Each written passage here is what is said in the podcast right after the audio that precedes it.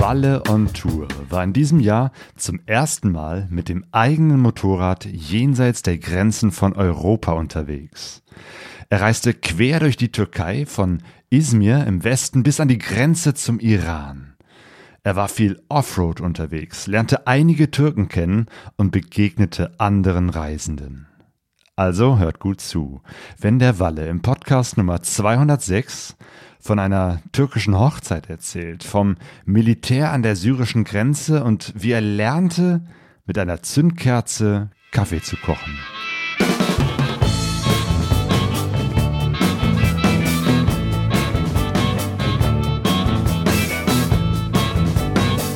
Pegasus Reisen.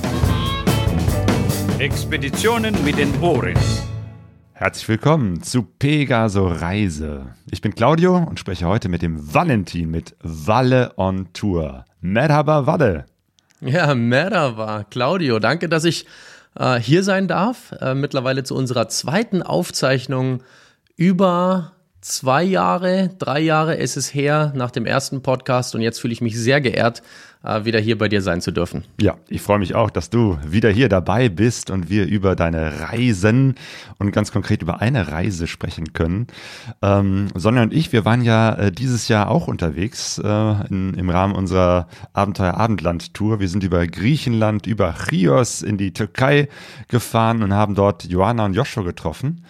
Und du bist äh, dieses Jahr über Griechenland, über Chios in die Türkei gefahren und hast auch Johanna und Joshua getroffen. genau so war's. Ich wollte gerade sagen, das klang so ein bisschen nach einer Zusammenfassung meiner Reise, was genau. ihr da gemacht habt. Also da, wir hatten viele Parallelen und äh, vielleicht trotzdem das ein oder andere, äh, was sich differiert hat äh, ja. auf unserer äh, Reise. Ja, weil wir beide haben uns, oder wir drei haben uns ja nie, leider nicht getroffen in der Türkei ähm, was sehr schade war. Aber ähm, ich glaube, jeder hat so seine gewissen Abenteuer dort vor Ort erlebt. Mhm, genau, und ganz unterschiedliche Arten und Weisen unterwegs zu sein und zu reisen. Bei dir ist es ja äh, Teil deiner äh, Reise, also du, du willst ja so nach und nach die ganze Welt bereisen, immer. Äh, ein kleines Stück und wieder zurückkehren und wieder deine Sachen hier in Deutschland machen. Also jetzt gerade aktuell äh, bist du auch wieder bei dir zu Hause. Ne? Ganz genau. Jetzt aktuell ist es ja kurz vor Weihnachten 2022, befinde ich mich auch wieder in Deutschland und ähm, bearbeite hier meine Aufnahmen und bereite mich auch für die kommende Saison vor. Und ähm, es ergibt sich ja so, dass sich im Leben auch vieles verändert. Ähm, einmal verändert sich nicht nur man sich selbst, sondern eben auch vielleicht Bedingungen um einen herum. Äh, wenn man sich gewisse Reiseländer anguckt, wie war es vor zehn Jahren, ähm, wie ist es heute, durch gewisse Länder zu fahren. Also habe ich die Möglichkeit, auch Dinge zu verändern, ähm, bin aber auch das hat mir so die Erfahrung der letzten Jahre gezeigt, nicht unbedingt der Reisende, der sagt, ich muss zum Beispiel Joshua und Joanna als Vergleich zwei Jahre, drei Jahre am Stück unterwegs sein, sondern bin auch gerne derjenige, der sagt, Mensch, so nach drei Monaten mal wieder die Akkus auffüllen, einfach mal zu Hause zu sein und ein Abenteuer abzuschließen und ein Fokusland oder eine Fokusregion pro Saison so zu haben, macht mir persönlich am meisten Spaß. Aber ich glaube, jeder reist anders, jeder erlebt anders. Ähm, ich habe viele Leute erlebt und kennengelernt unterwegs, die für mich auf der Hatz, auf der Flucht äh, Zeitdruck hatten um schnell durch die Türkei weiter in den Iran, weil das Visum und man sowieso da einen Anschlusstermin hat. Und ich war derjenige, der gesagt hat, boah, die Türkei, die ist zwei, über zweimal so groß äh, wie Deutschland. Da brauche ich richtig viel Zeit. Wenn ich mir überlege, 2021 war ich im Balkan relativ lang unterwegs, davon nur einen Monat in Albanien. Albanien so ein kleines Land im Vergleich zur Türkei. Und trotzdem habe ich sicher nicht, nicht alles gesehen, aber eine gewisse Zeit in einem Land zu verbringen, bietet mir die Möglichkeit, die Menschen und die Umgebung, die Kultur und alles, was so in diesem Land vielleicht eine Rolle spielt, ein ähm, bisschen besser kennenzulernen. Und gerade die Türkei unterscheidet sich von West nach Ost, von Nord nach Süd so extrem stark. Und auch die Kultur, die Menschen, die Bevölkerung. Deswegen, ich brauche viel Zeit, viel Zeit auch um das Ganze natürlich dann nachher auch in Videos zu verpacken und noch mehr Zeit, um diese Videos zu bearbeiten. Mhm, ja, das ist auf jeden Fall, äh, glaube ich, sehr, sehr gut, sich Zeit zu nehmen auf Reisen. Ähm, das heißt, war das so deine eine große Reise in diesem Jahr 2022, die Türkei? -Reise? Ja, das war, das war auf jeden Fall eine große Reise mit der Kamera und der Drohne. Also das heißt für eine Videoproduktion über diese Reise. Aber ich habe in 2022 noch mehrere Reisen gemacht. Ähm, hier aber vornehmlich zusammen mit Menschen, die mir auch übers Internet folgen. Das bedeutet geführte Motorradreisen, gemeinsame Events, äh, die sogar bis letztes Wochenende gingen. Also ähm, bei einem sogenannten Walle on Tour Wintertreffen, das mittlerweile dritte Mal, äh, wo 160 Leute zusammenkommen aus ganz Deutschland, sogar dieses Mal aus Belgien, aus der Schweiz, aus Österreich, die weite Strecken in Kauf nehmen in dem speziellen Fall jetzt ohne Motorrad, beziehungsweise einer kam mit dem Motorrad tatsächlich, der aber noch weiter fährt Richtung Marokko und äh, bis nach Dakar. Achso, das war jetzt sozusagen nur so ein Treffen, wo man sich vor Ort trifft, jetzt keine Rundreise macht oder so, sondern. Nee, das war jetzt, das war jetzt wirklich eher der Event-Charakter. Man mhm. kommt zusammen, man spricht, man hat Benzingespräche, tauscht sich aus, lernt vielleicht neue Reisepartner für, für die kommende Saison 23 kennen. Aber ansonsten war es in dem Jahr 2020 außerhalb der Türkei auch sehr viel in Europa. Mhm. Äh, mit Schwerpunkt Italien, Österreich, äh, Deutschland, was einfach die Länder sind, ähm, ja, die viele auch super gerne bereisen. Gerade Österreich, Italien, alles, was bei mir sozusagen vor der Haustür liegt, ist halt ähm, sehr beliebt und da kenne ich mittlerweile wirklich sehr schöne Strecken, ähm, vielleicht auch manchmal etwas abseits der gewöhnlichen Hauptrouten, aber natürlich auch die touristischen Highlights, sei es ein Stilfserjoch, ein Gavia-Pass etc., aber auch im Friaul einige kleine Wegsträßchen und ähm, spezielle Highlights. Hinzu kommt dann noch die ein oder andere Tour, die so im Internet vielleicht auch gar nicht großartig ähm, gecovert wird. Ähm, noch mit zwei anderen Reisenden eine Enduro-Tour durch Italien. Also es passiert auch viel außerhalb der Social Media Bubble äh, und vieles einfach auch so selbst fürs Herz, wo natürlich irgendwann auch eine Publikation erfolgt. Aber die große Reise war Griechenland, Türkei, knappe drei Monate, äh, Kilometer technisch insgesamt so 8.500 Kilometer, habe aber auch eine große Wegstrecke von zu Hause bis nach Patras äh, im Süden Griechenlands auf den Peloponnes äh, mit der Fähre zurückgelegt. Somit sind natürlich auch mhm. viele Straßenkilometer dadurch übersprungen. Genauso die Rückreise erfolgte mit dem Optima Express von Edirne an der türkisch-bulgarischen Grenze zurück bis nach Villach in Kärnten, Österreich. Das heißt dort so auch so ein Autoreisezug, ne? Das ist letztendlich ein mhm. Autoreisezug, äh, bei dem man auch als Motorradfahrer mit dabei sein kann. Ein Abenteuer für sich. Äh, auch was mir dort widerfahren ist, die Rückreise hat ähm, locker einen halben Tag länger gedauert als ursprünglich geplant. Warum, wieso, weshalb, ist wirklich abenteuerlich gewesen. Es hatte was mit einem leichten Schmuggelthema zu tun. Auch der Zoll spielte eine entscheidende Rolle. Und ähm, ja, der Walle musste zum Schluss wieder klären. Das äh, irgendwie, irgendwie die Abenteuer blieben auf dieser Reise diesmal nicht aus. Es waren mehr als gedacht. Ähm, und alles so ein bisschen oder nicht nur ein bisschen, sondern sehr viel ungeplant.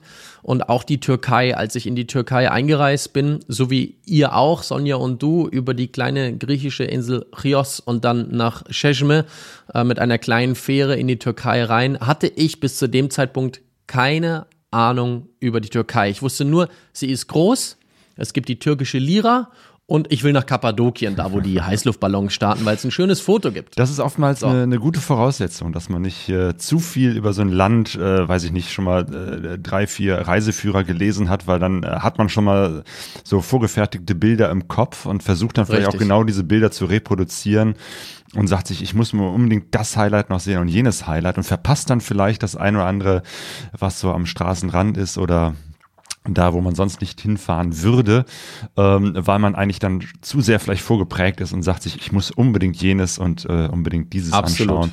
Deswegen ist es vielleicht ganz gut, so, so ein bisschen unvoreingenommen äh, in ein Land äh, zu reisen. Und ich meine, gut, Türkei ist ja auch so relativ bekannt äh, hier in Deutschland. Äh, von daher ist es jetzt auch nicht völlig terra incognita. Es ist das erste Mal, dass du Europa jetzt auch äh, verlassen hast, ne? Auf dem eigenen Motorrad wirklich von zu Hause aus gestartet, ja. Ansonsten mhm. war ich schon mal einmal auf dem asiatischen Kontinent äh, mit ähm, einer großen Reise-Enduro unterwegs. Leider nur sehr kurz auf dem Motorrad. Ach ja, die Mongolei-Geschichte, ne? Das war damals mhm. in der Mongolei bei der internationalen BMW äh, GS Trophy. Das war im äh, Anfang Juni 2018 und am 4. Juni 2018 dann äh, leider die Trophy sehr äh, glimpflich, aber auch trotzdem tragisch, ziemlich am Anfang nach dem zweiten Tag äh, für mich zu Ende nach einem schweren Sturz in der Wüste Gobi. Ähm, mit anschließend sehr langer Aufenthalt noch in der Mongolei. Also ich war wirklich der Letzte, der die Mongolei verlassen hat, aber, aber Zeit nicht unbedingt freiwillig. Ne? Ja. ja. ich war relativ lange im Krankenhaus in Ulaanbaatar ja. und ähm, wurde da operiert am Schlüsselbein. Äh, meine Lunge musste sich erholen, die war ähm, ziemlich verletzt und aber alles in allem, ich bin wieder bei 100 Prozent. Ähm, die Sache war relativ rasch wieder erledigt, nur man darf halt mit der eingefallenen Lunge nicht so schnell wieder hochfliegen und äh, das Land verlassen. Somit war ich etwas länger in der Mongolei als geplant, äh, habe aber mehr das Krankenhaus von innen und von außen gesehen als jetzt die wunderschöne Umgebung und ähm, die Einsamkeit in den Wüsten. Also war so gesehen, also die Türkei jetzt doch mal so ein etwas längerer, ja. intensiver Einstieg, äh, Ausstieg aus Europa, Einstieg in das, äh, der softe Einstieg in, in, in den asiatischen Kontinent. Ich finde es auch mal ein bisschen komisch, irgendwie die Türkei als, als Teil von Asien anzusehen. Aber gut, ne, es ist, äh, es gehört dazu. Und es gehört es dazu, wobei ich da schon sagen würde, der westliche Teil, also wenn man so eine Linie von Nord nach Süd zieht, ganz mhm. im Westen, Istanbul, Izmir, Bodrum, also ja, von ganz groß 16 Millionen auf einen geprägt. kleinen Ort, das ist schon, das ist schon hm. sehr touristisch, sehr westlich orientiert. Auch Izmir als äh, Megacity mit über vier Millionen Einwohnern, das äh, wirkt schon mit ein paar Hochhäusern und irrsinnig großer Landfläche und Autobahnen und sogar einen Hafen, durch den man Zeit sparen kann und schneller ist als vielleicht mit dem Autoverkehr. Das, das sind schon Megacities, die sehr stark an Europa äh, erinnern. Und kommt man dann nach Diyarbakir oder Van oder ähm, Kasch und so weiter, dann merkt man auf einmal andere Einflüsse, die dann auch schon überhaupt nicht mehr europäisch sind. Äh, zwar kriegt man in den Großstädten auch dort im Osten noch eigentlich alles, was man braucht, äh, was man auch von uns zu Hause aus kennt. Aber fährt man dann dort wirklich an der irakisch, an der syrischen, an der armenischen Grenze auf und ab ähm, und wählt vielleicht auch nicht eine, eine Strecke, die asphaltiert ist, dann merkt man sehr schnell, wenn man durch kleine Dörfer kommt, äh, wo kein Strom ist, wo kein fließend Wasser es gibt und ähm, man die Kinder wirklich im Schlamm auf der Straße spielen sieht, äh, dann sieht man, dann spürt man erst, okay, ich bin hier in einer anderen Welt. Ähm, auch nur noch ein Steinwurf an manchen Stellen von wirklichen so Ländern im, im, entfernt, wo man früher gedacht hat, ach krass, das kenne ich eigentlich nur aus Nachrichten, weil es da wieder irgendwie gerade einen Konflikt gibt. Ähm, also es war schon auch für mich ähm, schon eine Berührung mit einer anderen Kultur, mit einer anderen Welt. Gerade auch so das Stichwort äh, Kurdengebiete. Ähm, ich war zu der Zeit dort, als auch ähm, die Türk eine türkische Miliz auf syrischem Grund, äh, 5000 bewaffnete Soldaten, sich eigentlich nur auf den Befehl Erdogans äh, eingestellt hatten. Und ich so ungefähr 150 Kilometer Luftlinie von diesem sagen wir mal, Brandherd entfernt, auch in den Bergen etwas abseits unterwegs war. Und ich kann mich noch sehr gut dran erinnern, ähm, ich hatte zum Glück gerade die Drohne eingepackt, der Akku war leer. Ein äh, bisschen Glück gehabt, ansonsten hätte ich bestimmt Ärger mm, bekommen. Genau, da wo Militär ist unterwegs ist, sollte man nicht eine ist es halt schwierig. Ich, es, also es sah nicht nach Militär aus, mhm. es sah auch gar nicht nach Konflikt aus, aber ich war dort hoch oben in den Bergen an der syrischen Grenze unterwegs, aber noch von der Grenze entfernt und auf einmal komme ich auf 25 Soldaten, 25, 30 Soldaten, eine große Traube an Männern, die gerade einen Wachposten errichtet haben mit Sandsäcken und als ich auf die zufuhr, ich musste auf sie zufahren, fahren. Es gab keine andere Umfahrung, sonst hätte ich umdrehen müssen, hätte vielleicht sogar eher etwas äh, für mehr Aufsehen gesorgt, wenn ich dann einfach so vor den umdrehe und hektisch wegfahre. Ähm, bin ich auf sie zugefahren, sie haben mich angehalten und ähm, es war sehr spannend, kein Mensch sprach ein Wort Englisch, aber jeder hatte eine Translating-App auf dem Handy installiert, die aber so live übersetzt. Das bedeutet, 25, 30 Smartphones werden aus der Tasche rausgenommen. Sie sprechen äh, ganz schnelles Türkisch in ihr Telefon rein. Alles Sie haben natürlich mitbekommen, ich, ich bin der Allmann, also der Deutsche. und ähm, dann sprachen auf einmal 25 Handys zu mir zurück. Ich habe wenig verstanden. Es machte das, was das ich verstanden habe, machte wenig Sinn. Sie hatten Sachen gefragt wie, äh, haben Sie einen Computer dabei, meinten aber gar nicht meinen Computer, sondern das Navigationsgerät und ähm, ähm, andere Dinge eben auch. Und ich war ganz ehrlich zu Ihnen, ich habe gesagt, ähm, du, ich bin Tourist. Und ähm, ja, sie dachten eher, vielleicht ist es ein BND-Tourist, weil der sieht irgendwie so futuristisch aus mit so einem großen Motorrad. Was macht er hier an der Grenze? Warum fährt er hin? Und das Einzige, was sie ähm, dann nach so 20 Minuten auf Englisch sagen konnten, war Terrorist Activities.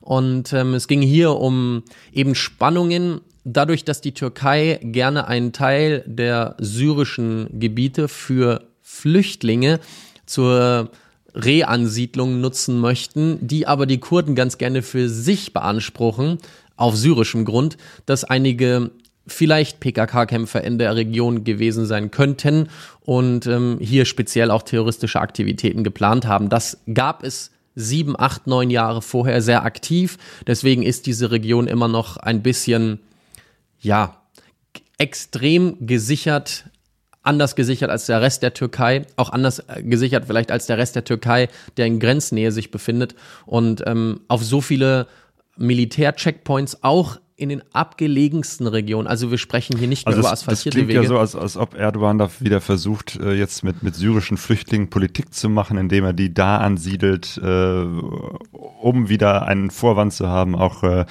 ähm, ja, im Prinzip äh, die, die Kurden anzugreifen. Das ist ja äh, Ja, ein, ein Politikum dort. Es war damals Weltsicherheitsrat zu dem gleichen Tag Hm. und ähm, somit wurde mir auch immer gesagt, ich hatte bis zu diesem Zeitpunkt schon ein paar Kontakte gesammelt in der Türkei, auch jemand, der für das türkische Militär arbeitet und der sagte, es wird keinen Schießbefehl geben die nächsten fünf bis zehn Tage. Also du bist da sicher. Du bist sowieso sicher, weil du bist in der Türkei. Du bist ja nicht woanders. Hm. Und die, die türkische, das türkische Militär, was dich kontrolliert, ist nur für deine eigene Sicherheit da. Genau, Und das ist immer das- der Vorteil, wenn man als Tourist in einem Land äh, unterwegs ist, ist man meistens auf der sicheren Seite. Die Konflikte, die sich in Ländern abspielen, sind meistens eher äh, gefährlich für die Menschen, die dort vor Ort wirklich leben. Trotzdem möchte ich natürlich da nicht irgendwo dazwischenkommen Ja. und vielleicht falsch wahrgenommen werden, äh, weil du da irgendwie mit dem Handy äh, rumfotografierst oder mal eine Drohne fliegen lässt in total Abseitsgebieten, wo kein Mensch lebt, weil du die Natur so schön findest. Und äh, jemand sieht das und behauptet, ja Moment, den, den kennen wir doch. Natürlich wurde über mein Kennzeichen fotografiert, ich musste Helm abnehmen, wurde ein Gesicht vom Foto genommen und das wird natürlich dann auch irgendwo verteilt, so dass du, wenn du irgendwo anders nochmal negativ auffällst, ähm, weil du dich irgendwo in Grenznähe, zu sehr in Grenznähe befindest, ähm, dass dann vielleicht Ärger gibt. Es gab nie Ärger, es gab nie Ärger bei der Ausreise.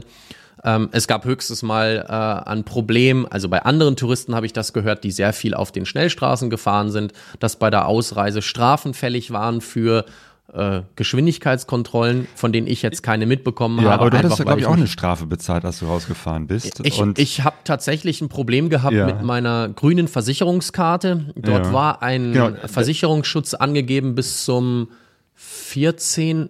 Nee, Entschuldigung, bis zum 8. Juli und ich bin am 14. Juli ausgereist. Ähm, das war einfach ein kleinerer Zeitraum, wo die Versicherung gesagt hat, okay, hier gilt der Versicherungskaskoschutz, also Haftpflichtschutz äh, auch für die Türkei. Ähm, und ich hatte das überzogen, weil ich mir gedacht habe, das checkt ja eh kein Mensch. Aber dadurch, dass das bei der Einreise in Cheshme ganz genau dokumentiert wurde und ähm, dem Zugbetreiber, bei dem ich ja quasi im Zug wieder aus dem Land ausgereist bin, dann die Information bekommen hat, dieser Typ mit dem Motorrad muss vorher noch an die richtige Landesgrenze fahren und dort zum Zoll um dann an der Grenze anschließend eine Strafe zu bezahlen. Diese Strafe be betrug 30 Euro, aber ähm, der Aufwand, diese Geschichte nachher bezahlen zu können, der hätte mich fast äh, es ja so weit getrieben von der Zeit her, dass ich den Zug nicht bekommen hätte. Wäre dort nicht jemand gewesen, auch auf dem Motorrad unterwegs, ein ganz normaler Grenzmitarbeiter. Am Zoll dann. Ähm, der, es ist so, dass ähm, der mir wirklich weitergeholfen hat. Quasi wie, also ich habe das Wort Fixer öfter mal gehört, wenn Leute in den Iran weitergereist sind. Also jemand, der für dich an der Grenze Sachen einfach löst. Mhm. Ähm, der die Kontakte hat, der die Wege kennt, der das Geld richtig so verteilt, dass alles schnell geht. Eine Art Und quasi war das Agent. meine ja, okay. Agent klingt besser, ne? ja, da denke ich immer an James Bond. okay. ähm, und dieser war sozusagen mein erster Agent. Ähm, unfreiwillig und er hat auch gar nichts dafür verlangt. Er hat natürlich ein bisschen ähm, nachher Trinkgeld von mir bekommen, weil ich das einfach nur irre fand. Wir konnten überall durchrennen. Ähm, er hat immer die richtigen Grenzer gehabt, die mal kurz so ein Drehtörchen mit so einer Karte geöffnet haben und um mich herum standen die Leute, also die normalen Touristen, die einfach zum Beispiel, wenn in so ein 50er Reisebus kommt, da müssen alle aussteigen und die müssen erstmal durch die normale Personenkontrolle und steigen mhm. auf der anderen Seite wieder in die Grenze ein. Das Hätte dauert. ich das auch zweimal machen müssen, dann wäre der Zug nicht mehr zu erreichen gewesen, obwohl ich locker drei, vier Stunden vor Abfahrt dort am Zoll war. Aber es war einfach sehr, sehr viel los. Natürlich Sommer, Hauptreisesaison und der Walle ist nicht richtig versichert. Naja, hm. die Strafe war schnell bezahlt, ich war wieder am Zug und dann ging es dann für mich auch wieder in die Heimat. Aber das ja. war jetzt ja wirklich das Na, Ende. Nach dieser, genau, nach, nach dieser Geschichte mit der Strafe frage ich deswegen, weil ich eigentlich äh, kaum von irgendwelchen Leuten in der Türkei gehört habe, die nicht bei der Ausreise irgendwelche Strafen zahlen mussten. Äh, also Sonja und ich, wir haben auch, als wir ausgereist sind, mussten wir auch irgendeine komische Strafe äh, zahlen wegen, glaube ich, Geschwindigkeitsüberschreitung. Und äh, wenn man sieht, mit was für Motorrädern wir unterwegs sind, ich weiß nicht, ich meine, es waren fünf Euro oder so. Von daher haben wir da jetzt nicht nachgefragt, aber es war halt auch irgendwie so ein ganz komplizierter Prozess, äh, der auch Zeit gedauert hat, wo wir auch schon dachten, na, kriegen wir unsere Fähre noch, wenn da jetzt hier noch ein Mitarbeiter kommen muss, der uns dann erklärt, dass wir eine App runterladen müssen, um dann äh, irgendwie online etwas bezahlen zu müssen, was wir nicht mal irgendwie kurz hier äh, so bezahlen können. Also es war kompliziert und äh, komisch und aufwendig, aber gut, unterm Strich, es hat alles geklappt. Ähm, an solchen Grenzen ist es, glaube ich, immer wichtig, ganz ruhig zu bleiben, durchzuatmen und äh, ähm, ja, sich äh, konzentriert durchzuarbeiten durch irgendwelche Prozesse, die man als, als Ausländer wirklich nicht versteht. Aber gut, wir, bevor wir sozusagen über das Ende reden, lass uns ruhig äh, gerne über den Anfang reden. Drei Monate, mhm. sagst du, äh, warst du unterwegs. Ja. Äh, also ne, wirklich von Haustür bis du wieder zurück warst, auch der Teil bis Griechenland und dann von Griechenland in die Türkei und quer durch die Türkei. Ähm, aber so insgesamt äh, nochmal so zu deinem Lebensstil. Du bist also eher die, die meiste Zeit des Jahres äh, in Deutschland und nähere Umgebung, äh, machst Richtig. da Reisen, Touren, Veranstaltungen, ähm, äh, Vorträge, äh, ne, geführte Touren etc. Und ja, so drei Monate bist du unterwegs, was dann wirklich auch so deine Reise, Walle und Tour ausmacht. Äh, richtig. Mittlerweile hat sich das ganze Projekt etwas noch erweitert. Ähm, Corona ist auch ein bisschen schuld daran, weil man in 2020 jetzt nicht so viel unterwegs sein konnte. Ich war in 2020 tatsächlich nur einen Monat äh, an einem Stück unterwegs. Ähm, und zwar ist das einfach der Teilevertrieb für Motorradzubehör. Ah ja, das, das bedeutet, ja. Mhm. genau, das ist eigentlich so ein ein Standbein. Das zweite sind natürlich die Videos, äh, die man bei YouTube in meinem Kanal unter Walle on Tour veröffentlicht. Dadurch entsteht ja auch diese, diese Community, diese Gemeinschaft unter Gleichgesinnten, die jeden Tag ein Stück weit größer wird durch Videos, ähm, die so im Monatsrhythmus neu kommen, manchmal etwas häufiger, manchmal kommt auch eine längere Zeit nichts. Ähm, dann das geführte Reisethema, eine für mich ganz entscheidende Schnittstelle, um den ganz Verrückten unter den Zuseherinnen und Zusehern auch die Möglichkeit zu bieten, hey, einfach mal dabei zu sein. Und da geht es nicht darum, mit mir viel Zeit zu verbringen, sondern mit anderen aus dieser sehr gleichgesinnten Community, die vielleicht ein ähnliches Motorradmodell fahren, also Großenduros, die ähnliche Reiseländer gerne auf dem Fokus haben in Europa. Sei es auch zum Beispiel für 2023 in Frankreich, die Route des Grands Alpes, in Italien, das ganze Thema um Ligurien, Piemont, auch auf nicht befestigten Wegen oder die Balkanroute zu fahren. Äh, all das wird es auch in 2023 geben, also viel mit der Community zusammen. Und ähm, das sind so die Standbeine, wie mittlerweile ein Geschäft entstanden ist, bei dem ich aber mein Hobby, mit dem ich auch angefangen habe zu sagen, ich, ich, ich trete aus meinem normalen Leben aus. Ich habe zehn Jahre Autos verkauft, du weißt es, ich habe es dir schon in dem ersten Podcast mal erzählt und mache jetzt mein Ding. Ich möchte gerne Motorrad und Motorrad um die Welt. Dann habe ich äh, in 2019, wo ich sechs Monate unterwegs bin, gemerkt mit Island, Norwegen, Finnland, den baltischen Staaten, dass Europa unfassbar viel zu bieten hat und ich eigentlich gefühlt fünf oder zehn Jahre bräuchte, um in Europa den Teil abzufahren, der mich sehr stark interessiert. Und ich habe immer noch kein Irland gesehen, ich habe immer noch kein Schottland gesehen, ich war immer noch nicht in den Pyrenäen. Ähm, und jetzt bin ich ein paar Jahre in Europa unterwegs. Es war jetzt aber doch irgendwo auch ein bisschen die, das Fernweh dabei, dass ich gesagt habe, ich möchte in die Türkei. Hab aber hier und ähm, du hast es in dem Videobeitrag äh, schon mal vielleicht gesehen, den andere noch nicht gesehen haben. Der Claudio äh, durfte sich schon mal vorher äh, was angucken. Da habe hab ich auch mal darüber gesprochen, so dass ich mich jetzt nach drei Monaten auch so ein bisschen in meinem Bäuchlein fühle, als hätte ich Heimweh, als würde ich gerne nach Hause fahren. Und ich habe dort auch mit in der Türkei mit Joshua und Joanna äh, von Wetzlos Weltwärts mich getroffen und dem Joshua, der ja ein wirklich begnadeter Langzeitreisender ist und echter Abenteurer, dem habe ich das auch so ein bisschen erzählt. Und er sagte zu mir, wir haben uns sehr angefreundet in der Türkei, obwohl wir so unterschiedliche Charaktere sind. Aber er sagte zu mir, Walle, wenn dieses Gefühl in dir einsetzt, dann hast du einen Vorteil gegenüber vielen, aber du hast auch einen Nachteil. Der Vorteil ist, du weißt, wo du hingehörst.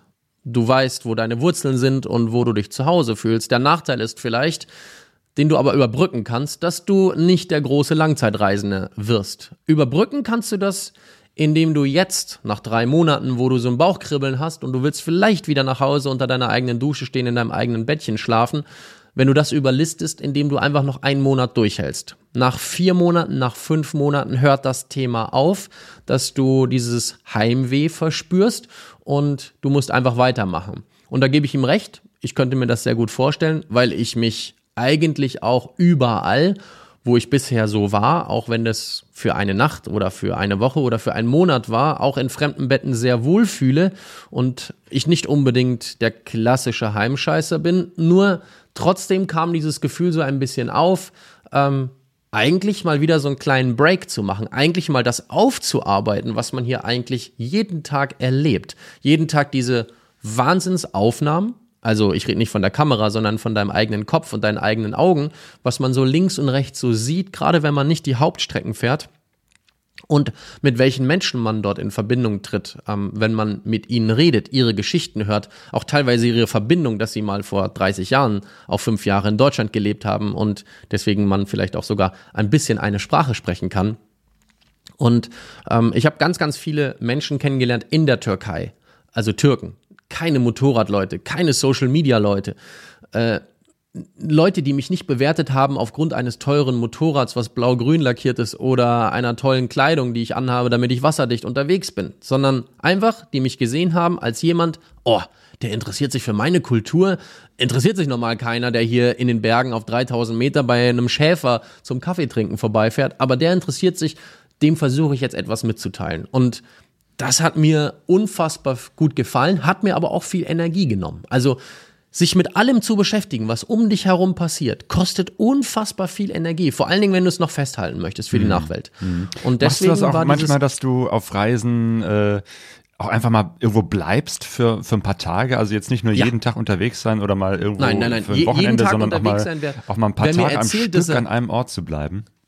Also wer mir erzählt, dass er unterwegs jeden Tag unterwegs ist, da weiß ich, okay, der hält, der hält wahrscheinlich noch nicht mal zwei Monate durch äh, und kommt dann an, an sein psychisches und physisches Limit.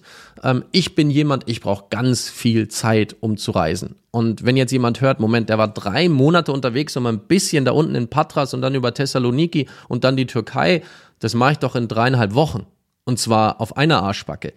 Jein, das machst du vielleicht, aber bestimmt nicht mit den Erfahrungen, die du machen kannst und machen darfst, wenn du etwas länger Zeit mitbringst. Und dazu gehört auch Pausezeit. Ja, ähm, ganz wichtig. Pause, um eine Hochzeit äh, zu erleben. Pause, um einfach auch mal zwei Tage äh, dich auszuschlafen, weil man vielleicht auch abends etwas später erst weil man falsch geplant hat oder weil einfach was unterwegs etwas Unverhofftes passiert ist, dass du einfach Schlaf nachholen kannst. Auch mal, um etwas zu machen, was nicht auf dem Motorrad passiert. Äh, Gerade Kappadokien, aber auch viele andere Regionen ähm, sind super spannend, um sie neben dem Motorradfahren zu Fuß zu bereisen oder bei Leuten daheim einfach mal drei Stunden zu sitzen und längere Gespräche zu führen, um einfach auch ein, ein Feeling für Mensch und Kultur zu gewinnen. Und dafür brauchst du sehr viel Zeit. Und ich bin nicht derjenige, der jeden Tag auf dem Motorrad sitzt. Nein, das würde mir gar keinen Spaß machen auf die Dauer. Ich brauche auch Abwechslung und ähm, ja, auch Dinge abseits Zumal das ja auch sehr anstrengend sein kann, gerade wenn man, äh, so wie du, auch äh, eben halt sehr viel Offroad fährt. Äh, also ne, man kann auch viel Strecke auf, auf Autobahnen oder großen Landstraßen machen.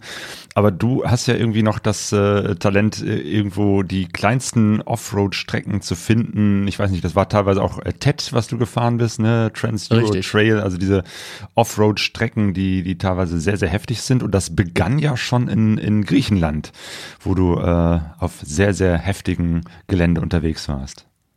Ja, etwas zu früh im Jahr. Ich bin Ende April gestartet und war Anfang Mai in äh, Patras angekommen und ähm, die Höhenlagen, das bedeutet um 2000 Meter herum, sind um diese Jahreszeit einfach gar nicht wirklich befahrbar, weil du in Höhenlagen Schneeprobleme bekommst. Und gleichzeitig der Winter vorher, also von äh, 21 auf 22 muss ein harter Winter gewesen sein. In den Höhenlagen, gab es unfassbar viel Steinschlag, großen Steinschlag, so dass auch die 4x4 Fahrzeuge an manchen Stellen wirklich gar nicht mehr weiter hochfahren konnten, äh, ohne dass mal ein Bauer mit, einer, mit einem großen, starken Trecker wirklich große, massive Felsblöcke dort wegräumt. Genauso war es mit umgestürzten Bäumen. An einer Stelle war es dann auch für mich aus eigenen Kräften zu Ende. Da bin ich nicht mehr über einen Baum herübergekommen und ähm, habe aber immer ein bisschen schon die letzten Jahre das Glück des Zufalls gehabt oder man mag es vielleicht auch Schicksal nennen, dass man dann doch weitergekommen ist. Man hat auf einmal mitten im Nirgendwo, wo man schon 40 Kilometer durchs Unterholz allein unterwegs war und es war sehr anstrengend, sehr, sehr anstrengend an einem Tag, kommt dann doch jemand zur Hilfe und trägt einen mehr oder weniger den ganzen Tag noch durch, pusht einen, motiviert einen, obwohl man sich vorher nie im Leben gesehen hat und auch nie im Leben damit ge gehofft hatte, dass man sich mal über den Weg fährt und trotzdem ist es passiert. Ähm, das sind so du die hast drei Momente. Geländefahrer, ne? Irgendwie, die tatsächlich mit so 4x4 Geländewagen unterwegs waren, die auch heftig zu kämpfen hatten in diesem äh, griechischen Gelände, wo ihr da unterwegs wart. Richtig. Aber ihr habt Richtig. euch dann da gegenseitig äh, geholfen. Gut, ich habe da wenig helfen können. Ich war so ein bisschen der Mopedfahrer, der immer ein Stückchen weiter vorne schon vorgefahren ist, aber dann kam wieder eine technische Engstelle, äh, sei es ein kleines Flussbett, was aber nicht so einfach war, oder waren es doch größere Steine, die erstmal zur Seite geräumt werden mussten. Ähm, da hat man sich dann ja letztendlich mehr oder weniger gegenseitig geholfen, aber als dann ein Land Rover Discovery äh, so sehr sich in einem Flussbett festgefahren hat. Also man muss sich das so vorstellen, das Flussbett ist nicht tief, es ist auch nicht breit gewesen, aber es war der Einstieg und der Ausstieg waren relativ problematisch, nicht nur für ein 4x4, sondern auch ein bisschen fürs Motorrad. Mich haben die Jungs am Anfang sehr gut abgestützt, alleine, hm, Weiß ich nicht, ob ich es mich getraut hätte. Auf den Videos sieht es gar nicht so dramatisch aus. Steht man dann selber an so einer Stelle, dann überlegt man sich das fünfmal, ob man es macht, ob man auch ein Risiko eingeht, unter Umständen eine Reise am ersten Fahrtag aufs Spiel zu setzen. Und ähm, mit, der, mit, der, mit dem nötigen Support und der Hilfestellung ging, ging das gut. Aber ein Land Rover Discovery hat sich so stark festgefahren, hinten verkeilt an einem Felsen, vorne ging es auch nicht mehr weiter, dass hier nachher zwei Seilwinden zum Einsatz kamen, um dieses Fahrzeug da überhaupt auch nicht vorwärts, sondern wieder rückwärts zurückzuziehen. Ähm, das hat über zwei Stunden gedauert. Ähm, und da merkt man dann auch erst, okay, hier oben in den Bergen Griechenlands beginnt das Abenteuer bereits, obwohl ich noch viele tausende Kilometer vor mir habe.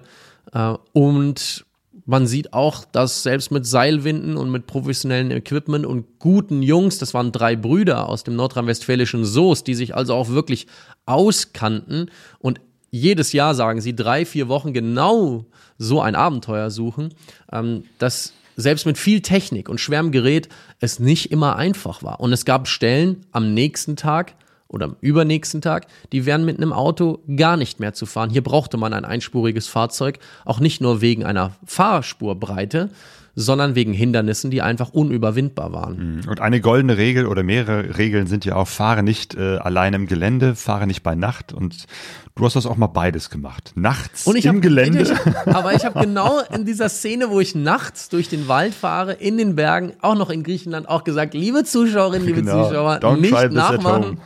Nee, ich bin absolut kein Vorbild, was das betrifft, ähm, denn ja, diese Regel gilt. Und ja, ich würde mir auch immer wünschen, dass genau in solchen Situationen Leute bei mir wären, aber ich glaube, auf Dauer mit mir zu reisen ist extrem anstrengend, weil ich am Tag unfassbar oft stehen bleibe, meine Drohne wieder auspacke, meine Akkus lade ich während der Fahrt, das heißt, die Drohne fliegt viel äh, am Tag. Sie gehört tatsächlich zu den von der Firma DJI produzierten 0,5 Prozent der Drohnen weltweit, die am meisten geflogen wurden seit 2018, nämlich mittlerweile fast 2400 Kilometer Flugstrecke. Achso, wird das immer so aufgezeichnet und dann Ähm, Das wird aufgezeichnet, ja. Und du kriegst am Ende des Jahres eine Statistik, ähm, wenn du das in der App offiziell auch hochlädst. Ich äh, verheimliche keinen Flug. Ich habe auch keine gecrackte Drohne oder sowas, mit der ich jetzt äh, über irgendwelche No-Fly-Zones fliegen oder starten könnte. Nein, ähm, wenn ich in Diyarbakir bin und ähm, es ist eine komplette No-Fly-Zone nicht nur softwaretechnisch, sondern über diesem Ort auch als äh, GPS-Blocker äh, eingerichtet vom türkischen Militär, dann macht deine Drohne gar nichts. Und wenn du sie startest, weil erst startete sie tatsächlich, ich habe mich nicht vorher informiert oder so, was dort technisch in der Luft passiert, aber dann gehört sie die Drohne nach zwei Sekunden nicht mehr. Dann gehört die jemand anderem. Und ähm, dann kannst du nur hoffen, dass das Ding irgendwie von alleine wieder runterkommt, weil du bist unter Umständen nicht mehr Herr dieser Verbindung, sondern Okay. das URF-Frequenzband wird dann mal schnell gekappt. Ah, okay, und, dann sagt das Militär Ja, so, so. diese Droge, Drohne fliegt jetzt mal zu uns und die kassieren wir ein und dann suchen wir Oder sie mal- landet, oder sie, oder sie, sie landen dir sie halt sofort wieder. Übrigens, an der einen oder anderen Stelle hatte ich dann tatsächlich mit dem Handy, mit dem Garmin Navi keine GPS-Verbindung. Also das war auch so, wo ich dann gemerkt habe, okay, es wird an gewissen Stellen des Landes auch richtig gejammt, wie man das heißt. Mit so einem Jammer kennt man von zu Hause, wo der ein oder andere schon mal in Nachrichten gehört hat, dass ein Auto geklaut wird, äh, indem ich einfach über Frequenzbänder äh, auch die Funkverbindung von einem Funkschlüssel zum Pkw abgreifen kann. Oder wenn ein Motorrad zum Beispiel entwendet wird und da ist ein GPS-Ortungsgerät drin, dass mit Hilfe so eines Jammers dieses GPS-Ortungsgerät einfach außer Gefecht gesetzt wird. Nicht, weil stromlos gemacht wird, sondern weil einfach das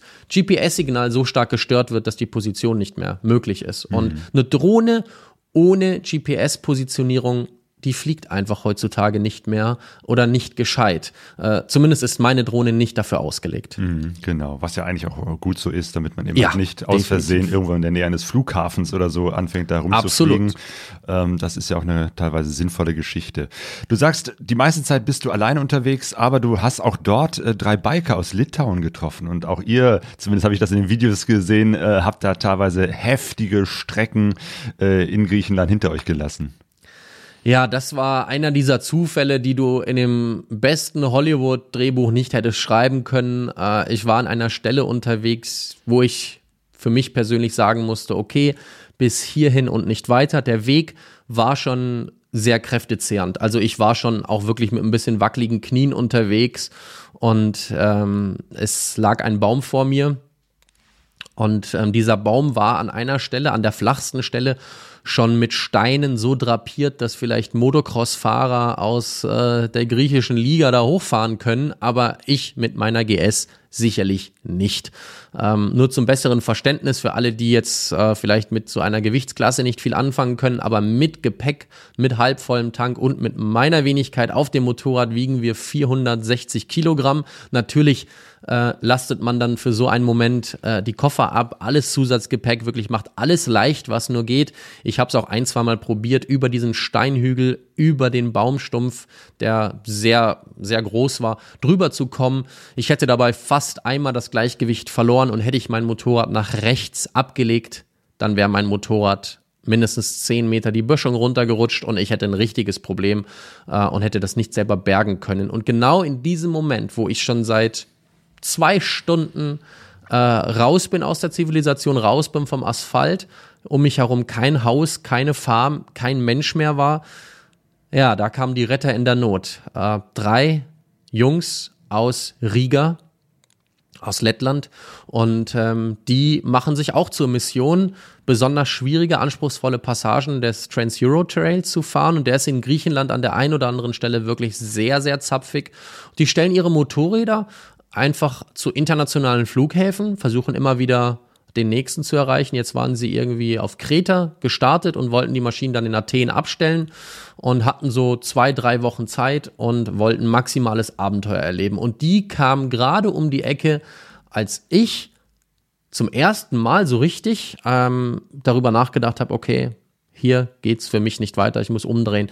Und das war, das war so ein Moment, ähm, wo du einfach sagen musst, ja, krass, krass. Und ich werde über diese Türkei-Reise, genau über solche Momente, aber auch über viele andere Situationen, äh, die in Griechenland und der Türkei passiert sind, äh, einen Film äh, produzieren, ähm, einen, den ich auch gerne in den Monaten März, April 2023 so ein bisschen in ein paar größeren Kinos in Deutschland einfach zeigen möchte. Mit mir auch vor Ort. Ich möchte so ein bisschen Community-Leute einfach Treffen organisieren und da eben diesen Beitrag zeigen. Der wird so zwei Stunden dauern, der, der reine Filmbeitrag. Der wird auch noch aktuell, werkel ich daran noch, der wird noch verbessert, an der einen oder anderen Stelle gekürzt, an der anderen, anderen Stelle Inhalte aus der Türkei noch ergänzt, die noch fehlten. Und diesen Film hatte ich prämiert auf meinem Wintertreffen, kam sehr gut an. Die Leute haben es extrem gefeiert, haben viel gelacht, aber auch viel gestaunt. Genau, weil da kommt eben halt diese, diese ganze Schwierigkeit des, ja, des da, da äh, Offroad-Fahrens so äh, rüber. Also ne, wir waren ja auch in Griechenland unterwegs, äh, viel auf kleinen Straßen, aber jetzt nicht so heftig Offroad-mäßig unterwegs mit unseren Straßenmaschinen. Ähm, mhm. Aber äh, in Delphi zum Beispiel, das war so ein Punkt, da bist du auch vorbeigefahren. Ne? Das ist ja so, so alles so super steiler Berg äh, mit ja. so ganz vielen schönen kleinen landwirtschaftlichen Wegen und Pfaden, die da durch die Berge führen. Das Schöne ist, man kann da überall legal durchfahren. Also wenn es nicht legal ist, dann steht einfach ein Schild, aber da stehen wenige Schilder. Das heißt, grundsätzlich darfst du da einfach auch langfahren. Und dann sind Sonja und ich da auch so ein bisschen rumgefahren. Wir hatten versucht, ob man an, an das, das äh, äh Orakel von Delphi, beziehungsweise an diesen, diesen komischen Platz da wirklich auch mit dem Motorrad ranfahren kann. Das ist uns nicht gelungen. Wir haben uns völlig verfahren, irgendwo in diesen steilen Hang, aber es hat äh, großen Spaß gemacht. Und äh, wir sind dann damals eben halt auch über diese kleine Insel Chios, äh, die noch zu Griechenland gehört, äh, hingefahren mit der Fähre und dann von Chios nach Chesme äh, äh, mit einer anderen, äh, genau erstmal mit einer großen Fähre nach Chios, mit einer kleinen Fähre dann äh, nach Chesme in die Türkei und standen dann am Zoll äh, und dann fiel den äh, Grenzbeamten auf, dass wir ja gar nicht unsere Versichertenkarte dabei haben, die wir, die man ja braucht. Also man muss vorzeigen, dass das Motorrad, das Fahrzeug versichert ist. Ähm, und da dachte ich auch, ja, Mensch, äh, ne, Sonja und ich, wir sind ja Anfänger und äh, erst seit 15 Jahren unterwegs äh, mit Motorrädern auf Reisen. Aber so ein Profi wie dem Walle würde so etwas nicht passieren, oder? Ähm, tatsächlich wäre es mir fast passiert, einfach weil ich davon ausgegangen bin, ähm, dass es ähnlich gehandhabt wird wie in anderen Drittländern, also außerhalb der Europäischen Union. Äh, ich bin 2016 zum ersten Mal nach Bosnien gefahren und ich hatte keine grüne Versicherungskarte dabei. Auch nach Montenegro ohne grüne Versicherungskarte. Und dort war es einfach an der Grenze so, sie haben gesagt, na, ohne grüne Versicherungskarte, dann bitte jetzt dort ins Versicherungsbüro gehen. Dann bezahlt man 20, 30 Euro und kriegt eine Versicherung. Und so bin ich davon ausgegangen, klappt das auch in der Türkei. Das war aber nicht der Fall. Als nee. ich in, äh, als ich auf der Insel Chios wie ihr unterwegs wart, ähm, habe ich mir dann Gedanken darüber gemacht. Wir hatten auch in der Zeit kurz miteinander gesprochen und ich dachte mir, oha, jetzt komme ich da nicht rüber. Ich bin dann im Hafen von Chios in so ein Fährbüro gegangen, wo ich mir die Fähre äh, in die Türkei buche, das Ticket, und die haben gleich von vornherein gesagt, wenn ich nicht mit einer Versicherungsbestätigung komme, wo die Türkei nicht ausgeschlossen ist, dann kann ich noch nicht mal das Fährticket buchen. Oh, das ist schlau. Sonst weil wir wussten das nicht und haben das wirklich erst, als wir schon an der Grenze standen, also schon im Land waren, im Grenzbereich, wurde uns dann äh, bewusst, was für ein Problem wir gerade haben. Ja. Nee, bei mir, es ging nicht. Also ich habe äh, bei der einen wie auch bei der anderen Fähragentur, weil ich mir gedacht habe, komm, die erzählen irgendwas. Vor Ort kann ich doch wieder, in der Türkei kann man doch alles regeln, dachte Genau. ich. Und ähm, ich habe dann Während ich zweieinhalb Tage in Chios war, ich habe dann meinen Aufenthalt dort auch noch einen Tag verlängern müssen, weil ich das Thema mit der Versicherungsbestätigung nicht gelöst bekam, äh, habe ich Und dabei wahrscheinlich auch unterschiedliche festgestellt, dass Chios eine wunderschöne Insel ist. Wir hatten Ab- ursprünglich absolut. auch vor, irgendwie nur eine Stunde zu sein, die, von der einen Fähre zur nächsten umzusteigen. Wir haben die verpasst. Zum Glück, weil diese Insel lohnt sich. Sie ist so klein, aber so schön, auch da rumzufahren in, in den Bergen. Herrlich. Absolut. Es gibt ähm, einige Städte dort, äh, verlassene Bergdörfer. Äh, es gibt zwischen Chios und ähm, dem türkischen Festland ähm, gibt es Parallelen, auch was die Bevölkerung betrifft. Viele in Chios Menschen, die dort leben, sprechen auch Türkisch und welche, die ähm, ja, wenn man sich in der Türkei, wenn man in, äh, in, in Çeşme angekommen ist und fährt nicht gleich direkt Richtung Izmir, Richtung Osten, sondern macht noch einen Abstecher auf eine Halbinsel im Norden, dann findet man auch dort verlassene griechische Dörfer. Also es ist sehr äh, spannend, die kulturellen ähm, Veränderungen der letzten tausend Jahre in dieser Region und 2000 Jahre und mehr sind sehr spannend. Ähm, das war auch ein Großteil meiner Reise. Ganz am Anfang waren natürlich auch die großen Ausgrabungsstätte ähm, und auch äh, kirchlichen Plätze, äh, was äh, oder christlichen Orte, die was mich sehr beeindruckt hat, was es auf der türkischen Seite gibt, aber dazu später mehr. Nur ich war auf Chios mehr oder weniger gefangen. Ich wollte in die Türkei und ich konnte nicht. Und ähm, ich habe dann mit einer Versicherungsagentur in Deutschland gesprochen, die dir die Versicherung für jedes Land mehr oder weniger dieser Welt organisiert. Aber Das heißt aber, deine. Versicherung, über die du standardmäßig dein Motorrad versichert hast, war die Türkei nicht drin oder was war das? war äh, die Problem? Türkei nicht drin. Ähm, was glaube ich aber auch bei einigen der Fall ist, dass nicht so standardmäßig Länder wie Marokko oder die Türkei ähm, sofort äh, verzeichnet werden auf der Versicherungsbestätigung. Mittlerweile heißt es ja gar nicht mehr grüne, sondern einfach nur noch internationale Versicherungsbestätigung. Die ist meistens jetzt nur noch weiß. Früher war sie grün und das war Genau, bei mir also durchgestrichen. kann die Versicherung, also bei uns hat, hat die Versicherung die das dann einfach per E-Mail geschickt und hat es auch gereicht, wenn wir einfach das PDF gezeigt haben. Aber natürlich, Das die hat es- Türkei das muss drin es- sein.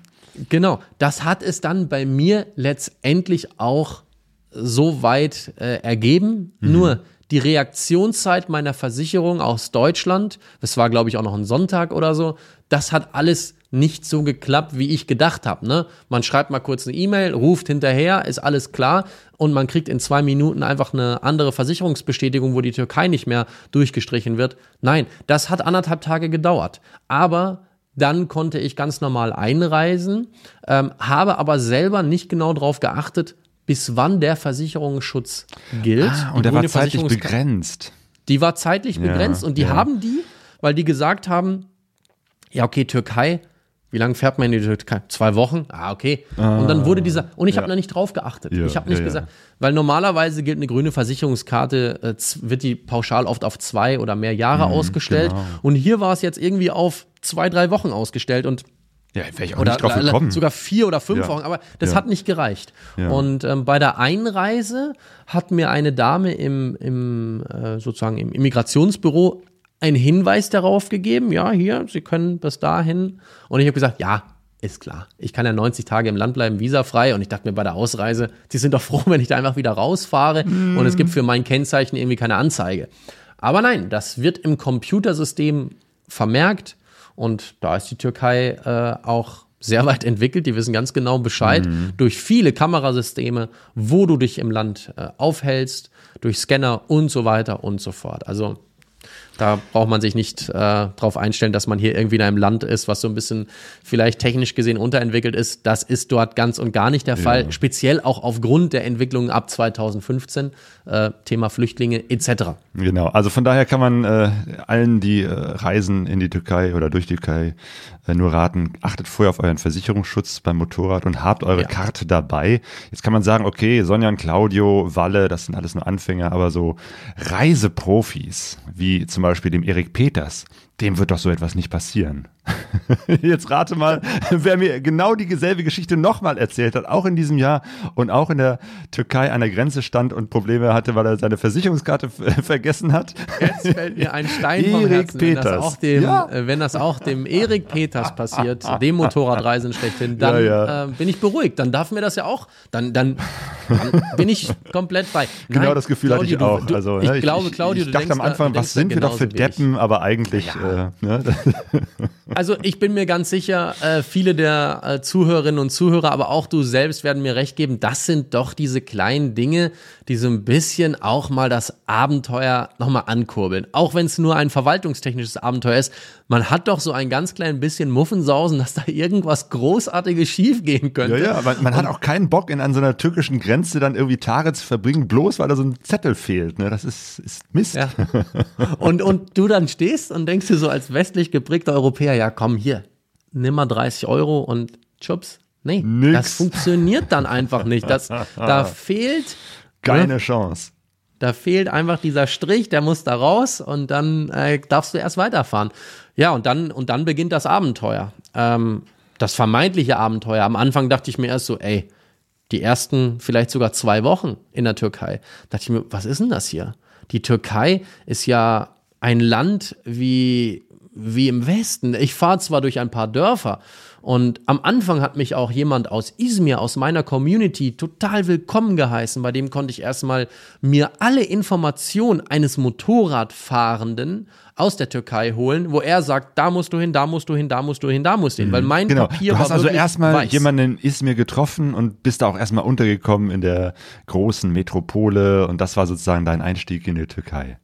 Der hat über Instagram mitbekommen, dass ich mich auf dem Weg in die Türkei befinde und hatte mich schon vorher angeschrieben und mir gesagt, ey, ich habe so viele Tipps für dich, äh, lass uns treffen, ich will dich kennenlernen und ich bin bei sowas immer so positiv, aber auch zwiegespalten und sage, naja, weißt du, das mit dem Kennenlernen, die Leute haben dann eine gewisse Erwartungshaltung. Die wollen dann mit dir am liebsten zwei Wochen Motorrad fahren und verstehen nicht genau, was deine eigene Mission vielleicht ist, nämlich dieses Land auf eigenen Beinen kennenzulernen mit der Kamera in der Hand. Und trotzdem bin ich den einen oder anderen sehr dankbar, äh, bei diesem Vorgang jetzt hier, der liese, liebe Öger hat, für, hat auf mich in Cheshme gewartet. Also das heißt, am nächsten Morgen war da ein Afrika-Twin-Fahrer vor meiner Unterkunft und hat gesagt, hi Walle, ich zeig dir jetzt das und das und das. Und ich dachte mir erst so, ja gut, das steht zwar eigentlich jetzt nicht so auf meinem Plan und ich muss auch weiter. Und ganz ehrlich, ich bin super dankbar dafür. Ich hätte ein paar Top-Plätze niemals bereist. Also zwischen Cezme im Westen der Türkei und Izmir. Also eine kleine Wegstrecke ist das eigentlich nur. Auf der Schnellstraße in äh, anderthalb Stunden, glaube ich, erledigt oder in zwei. Und wir sind da acht Stunden umeinander gegondelt, auch viel auf Schotter unterwegs gewesen. Und wir waren an so einer, ja, an so einem Leuchtturm gestanden, ähm, direkt am Wasser. Und es, wir waren die einzigen Leute, glaube ich, auf 30, 40 Kilometer Luftlinie. Und es war null touristisch, es war wunderschön und abends kommen wir in Izmir an. Das erste, was ich machen kann, ist meine Wäsche bei ihm waschen. Seine Frau und seine Tochter bereiteten ein Abendessen zu. Ich meine, sowas ist Gold wert, wenn du das vor Ort dann hast. Also du bist bei einer türkischen Familie zu Hause, bei einer gut situierten türkischen Familie. Wer kann sich in der Türkei eine Honda Afrika Twin äh, leisten als Spaßmobil? Die wenigsten. Denn was ihr wissen müsst, die Besteuerung in der Türkei ist höher, hubraumtechnisch gesehen und luxusgütertechnisch gesehen, als in Dänemark. Und Dänemark ist schon extrem. Aber die Türkei, nur, nur damit ihr mal so eine Vorstellung habt, kannte mich ja früher aus meinem Berufsleben sehr gut mit den PKWs aus äh, und generell mit dem PKW-Handel. Wenn ein gebrauchter Audi R8, also ein Sportwagen, ein, ein äh, klassischer Sportwagen in diesem Sinne, bei uns in Deutschland gebraucht 80.000 Euro kostet, dann kostet er in Istanbul beim Händler 400.000 Euro. Das heißt, diese unglaublichen 300 Prozent, 400 Prozent und dann hat es noch ein bisschen was damit zu tun, wie alt ist ein Fahrzeug, wie viel Kilometer teilweise haben, haben die Grenzen einfach dicht gemacht. Es durften gar keine Gebrauchtfahrzeuge mehr importiert werden, nur noch Neufahrzeuge, die eine Zulassung hatten. Auf einmal gab es auch Fahrzeuge, die haben 800.000 Euro in der Türkei gekostet, die 200.000 Euro bei uns kosten. Hm. Ähm, viel ja, Geld, aber für die Länder, für die, wie glaube ich, da gehört die Türkei auch dazu. Die wollen einfach nicht, dass, dass äh, der ganze alte deutsche Schrott oder westdeutsche oder westeuropäische Schrottautos sozusagen einfach gebraucht dann darüber geschoben werden und dann da rumliegt. Ich glaube deswegen, eher, es liegt noch wo an was anderem. Es liegt nicht nur an Fahrzeugen, an älteren Fahrzeugen, die da hinkommen, sondern der, der viel Geld hat, soll bitte auch von dem vielen Geld viel abgeben.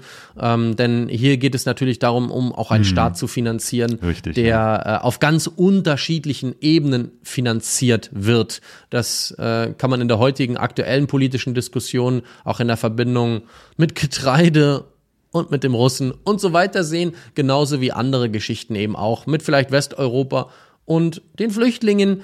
Ähm, auch dort wird viel finanziert, ähm, damit dieser Staat so funktionieren kann, wie er funktioniert. Die Türkei hat eine unglaublich starke Militärpräsenz und auch sehr moderne Militärausrüstung, äh, vor allen Dingen auch und in der Luftwaffe auch. Werden, ne? Und und das genau, das ist das mhm. kostet alles viel Geld. Ähm, hinzu kommt es sind ja auch ein paar Leute, die dort leben, ne? über 80 Millionen. Na klar ist das Land groß, aber es leben auch viele Menschen dort, äh, aber auch viele sehr arme Menschen. Das Durchschnittseinkommen liegt ungefähr eines normalen Arbeiters, sagen wir mal Arbeiters auf der Baustelle, am Fließband, auf der Straße bei ungefähr 220 bis 240 Euro pro Monat. Und Jetzt fragt ihr euch ja, Moment, wie kann sich denn jemand ein 800.000 Euro Auto dort leisten? Es gibt halt eine unglaubliche Schere, gerade in den Großstädten. Also Istanbul, Ankara, Antalya. Eine und arm-reiche so Schere meinst du also? Ne? Unglaublich, ja. Große Armut auf der einen Seite und sehr, sehr reiche Menschen auf der anderen. Ja, extrem. Hm. Also viele, viele Multimillionäre in Istanbul, internationales Geld in Istanbul, ähm, auch Leute, die vielleicht vor 30, 40 Jahren nach Westeuropa ausgewandert sind und nach Istanbul zurückkehren, um Geld dort zu investieren, weil durch Inflation, Immobilienblase und, und, Crashs dort auch einige Sachen günstig zu kaufen waren. Und es ist für den Normalsterblichen, ich, weiß, ich meine, das ist in Deutschland vielleicht nicht ganz anders, aber für den Normalsterblichen in der Türkei ist ein Leben in Istanbul eigentlich gar nicht möglich oder nur am Rande ähm, ja, irgendwie des Existenzminimums ähm, zu bewerkstelligen. Also auch das habe ich selber gemerkt, wenn man dort unterwegs ist, die Schere zwischen Arm und Reich ist extrem und ähm, es ist nicht so, dass die extrem wohlhabende äh, Zivilisation dort sehr glücklich ist und die Leute, die ich wirklich mitten im Nirgendwo auf einem Dorf getroffen habe, unglücklich ist. Es ist oftmals andersrum. Zumindest war das so mein Empfinden. Die einfache Bevölkerung war sehr dankbar, dass man als Reisender sich interessiert hat. Ähm, ich weiß nur, wie ich mit kurdischen Schäfern auf 3000 Meter Höhe durch Zufall mit dem Motorrad dort vorbeikam und sie mich rangewunken haben und ich war erst ein bisschen skeptisch, ähm, was die von mir natürlich wollen, aber auch ob das sich jetzt so, also lohnt sich das jetzt für mich, da jetzt stehen zu bleiben? Wäre ich da hops genommen oder erlebe ich da eine, eine tolle Erfahrung? Hops wird man in der Türkei sowieso gar nicht genommen. Ähm, vieles funktioniert da ganz viel entspannter als bei uns. Nur ähm, dort habe ich dann auch einfach erlebt, was bedeutet, die Ärmsten der Ärmsten äh, zu treffen und die Großzügigkeit von ihnen zu spüren. Mir wurde sofort etwas zu essen gegeben und sofort Tee gereicht. Und jetzt werdet mhm. ihr sagen, ja, das hört man immer von den Reisenden, die da irgendwo anders hinfahren, dass dort alles besser ist und gastfreundlicher. Das will ich nicht sagen. Das ist auch nicht an jeder Stelle der Türkei so. Äh, ist man in den Touristengebieten um ehrlich zu sein, da wird dir nichts geschenkt, nichts gegeben und da willst du auch nichts haben. Da bezahlst du auch für eine Kugel Eis wahrscheinlich doppelt so viel wie in Deutschland. Aber ähm, bist du in manchen Regionen unterwegs, abseits des Trubels, dann merkst du erst, was das Herz des Landes betrifft. Und deswegen sage ich, man braucht Zeit. Wenn man da durchrauscht, da kommt man nie dorthin, weil man hat nicht die Zeit dafür. Und man sieht vielleicht nur die großen Städte, Mm, die Probleme, die auch andere haben, die auch wir haben, wenn dir Menschen so auf der Straße begegnen und sie von, dein, von ihren Problemen berichten. Aber wenn du dort in den Bergen bist, da wird gar nicht über Probleme gesprochen, weil die Probleme siehst du sowieso. Äh, die waschen ihre Gläser ganz normal im Fluss und ihre Klamotten auch und, ähm, Und ja, das ist das Leben. Das ist diese Chai-Kultur, dieses, Ja, ne, Chai- bevor wir extrem. jetzt irgendwas machen, bevor wir miteinander reden und, und verhandeln, lass uns jetzt erstmal einen Tee trinken. Das haben wir auch äh, sofort bemerkt, als wir in der Türkei eingereist sind. Und das, das ist, finde ich, einfach eine sehr, sehr schöne Kultur, weil irgendwie kochen die immer und überall Tee. Äh, und das hat eben halt dieses Ritual, wir setzen uns jetzt erstmal hin, jetzt trinken wir erstmal den Tee, der ist erstmal ein bisschen zu heiß, man wartet ein bisschen ab und so weiter. Man nimmt so ein bisschen Zeit raus, so, das ist dann eben halt auch so ein Ding eher vom, vom ländlichen Gebiet, nicht der hektischen Großstadt, aber dieses einladen und du bist willkommen und wir trinken gemeinsam Tee. Das ist, äh, das ist etwas wirklich, äh, wa- was ich auch in der türkischen Kultur sehr schätze. Du bist auch viel eingeladen worden, sogar zu einer türkischen Hochzeit. Ja, das ähm, war auch so ein Moment, wo ich sage, da habe ich etwas kennengelernt, ähm, was vielleicht man normalerweise jetzt als Motorradreisender vielleicht vor Ort nicht unbedingt kennenlernt. Jetzt gibt's aber auch unterschiedliche türkische Hochzeiten. Es gibt die türkischen Hochzeiten auf dem Dorf ähm, mit viel Tamtam, aber halt irgendwo im privaten Garten. Da bin ich auch vorbeigekommen, wo groß gefeiert wurde mitten auf dem Dorf. Und dann aber auch die pompöse, riesengroße Hochzeit, wo ich sogar gehört habe, dass es nicht nur eine Hochzeit gibt, sondern zwei. Einmal für die Familie im Norden, einmal für die Familie im Süden. Für unfassbare Summen an, an Geld, was da finanziell aufgewandt wird, um eine Feier zu organisieren, die einfach mehrere hunderte Gäste hat, ähm, wo eine Bühne aufgebaut ist wie auf einem Festival, eine Sängerin, die in der Türkei super bekannt war. Und ähm, ich wurde dort eingeladen, weil auch wiederum ein YouTube-Zuschauer mitbekommen hat, der sehr viel Geschäfte in Deutschland macht und perfekt Deutsch spricht, aber äh, in der Nähe von Istanbul lebt, ähm, dass ich in der Nähe bin. Und er hat gesagt, Mensch, Walle, ähm, ich würde dich gerne einladen von meiner Freundin, die Tochter heiratet. Und ich konnte da nicht Nein sagen, äh, auch wenn ich zu dem Zeitpunkt noch ein paar andere Pläne und eigentlich schon weiter wollte. Ich bin dann einfach die Nacht dort geblieben. Äh, das Ganze ist, hat dann stattgefunden im Süden, äh, obwohl die aus dem Norden kommen. Aber die Feier war jetzt die südliche Feier für die Familie aus dem Süden in Bodrum. Und das war äh, natürlich für mich auch eine tolle Erfahrung. Ich war völlig unpassend gekleidet, weil ich natürlich überhaupt nichts für eine Hochzeit dabei hatte. Äh, Im schwarzen Shirt und der schwarzen Hose und der Cappy auf dem Kopf um mich herum. Natürlich alles nur Pracht, Prunk, Prunk und pompös. Denn ja, das zählt natürlich in der Türkei auch alles ein bisschen. Äh, Der Auftritt ist wichtig. Äh, Was dahinter steckt, wird man später dann sehen, wie lange so etwas gut geht oder nicht. Äh, Das weiß man auch bei uns nicht. Aber der Auftritt ist dort sehr wichtig. Ich fand den Abend sehr spannend. Und ähm, es war dann auch schön, irgendwie auf dem Motorrad um 28, um, um 1 Uhr in der Nacht oder so, bin ich habe mich dann auch langsam verabschiedet, bei 28 Grad äh, durch Bodrum dann noch in meine Unterkunft zu fahren. Ähm, da sieht man dann auch und dann spürt man dann auch irgendwann, dass man in einem anderen Gefilde unterwegs ist, wo es auch nachts noch sehr warm bleibt. Ich war jetzt ja dann mittlerweile im Vielleicht waren Sommer die dort. anderen dann auch ein bisschen neidisch, die mit dem dicken Anzug und, und Hemd und allem unterwegs waren, dass du da nur mit dem T-Shirt unterwegs warst. Das, das ist gut möglich. Ein paar Tage später wären sie mir nicht mehr neidig gewesen. Da war ich äh, von Antakya, der südlichsten Ortschaft, größeren Ortschaft äh, in der Türkei, unterwegs Richtung, wieder Richtung Osten. Äh, und dort war es dann dauerhaft 40 Grad am Tag im Schatten. Das ist dann auch etwas, was ähm, egal welchen Fahrtwind und egal welche Kleidung du trägst, äh, sie geht irgendwann an deine Substanz, weil du wie der Joshua es immer so nett ausgedrückt hat, permanent im Fieberbereich fährst. Ähm, das heißt, dein Körper ist nur damit beschäftigt, deine Körpertemperatur irgendwie unter 38, bei 37 irgendwie einzupendeln und du kriegst automatisch nach zwei, drei Stunden Kopfschmerzen, weil egal wie viel Flüssigkeit du dir zufügst, ähm, die Kühlung deines Körpers unglaublich viel Energie kostet. Und das habe ich dann auch gemerkt. Also da waren die 28 Grad in der Nacht in Bodrum wirklich Gold dagegen. Und ähm, es gab super heiße Tage und an der Schwarzmeerküste oben im Norden ähm, war es dann auf einmal so, dass du dich gefühlt hast wie ein bisschen Österreich oder in der Schweiz um dich herum. Viel Wolkenverhang, viel Regen, viel Kälte. Auf einmal wurde es ein Grad, also ein, einstellige Temperaturen bis hin zu einem Grad in der Nacht auf 3000 Meter mit dem Zelt. Ähm, das war dann schon spannend. Ja, das ist so ein Türkei-Bild, was äh, nicht ganz so bekannt ist. Ne? An der Türkei denkt, denkt man erst so an Küste, an Strand äh, und an heißes Wetter. Du warst aber auch sehr viel im Gebirge äh, unterwegs, in den Bergen, im Inland so. Und da ist es ja auch nochmal äh, besonders reizvoll und sehr schön. Ähm, vielleicht kannst du es mal beschreiben. So, du warst zum Beispiel auch im Taurusgebirge. Wie sieht's da aus? Also Taurus, alleine dieser Name Taurus, Ja. äh, der erinnert mich mehr an ein Automobil oder an in irgendwie eine ganz ferne Welt.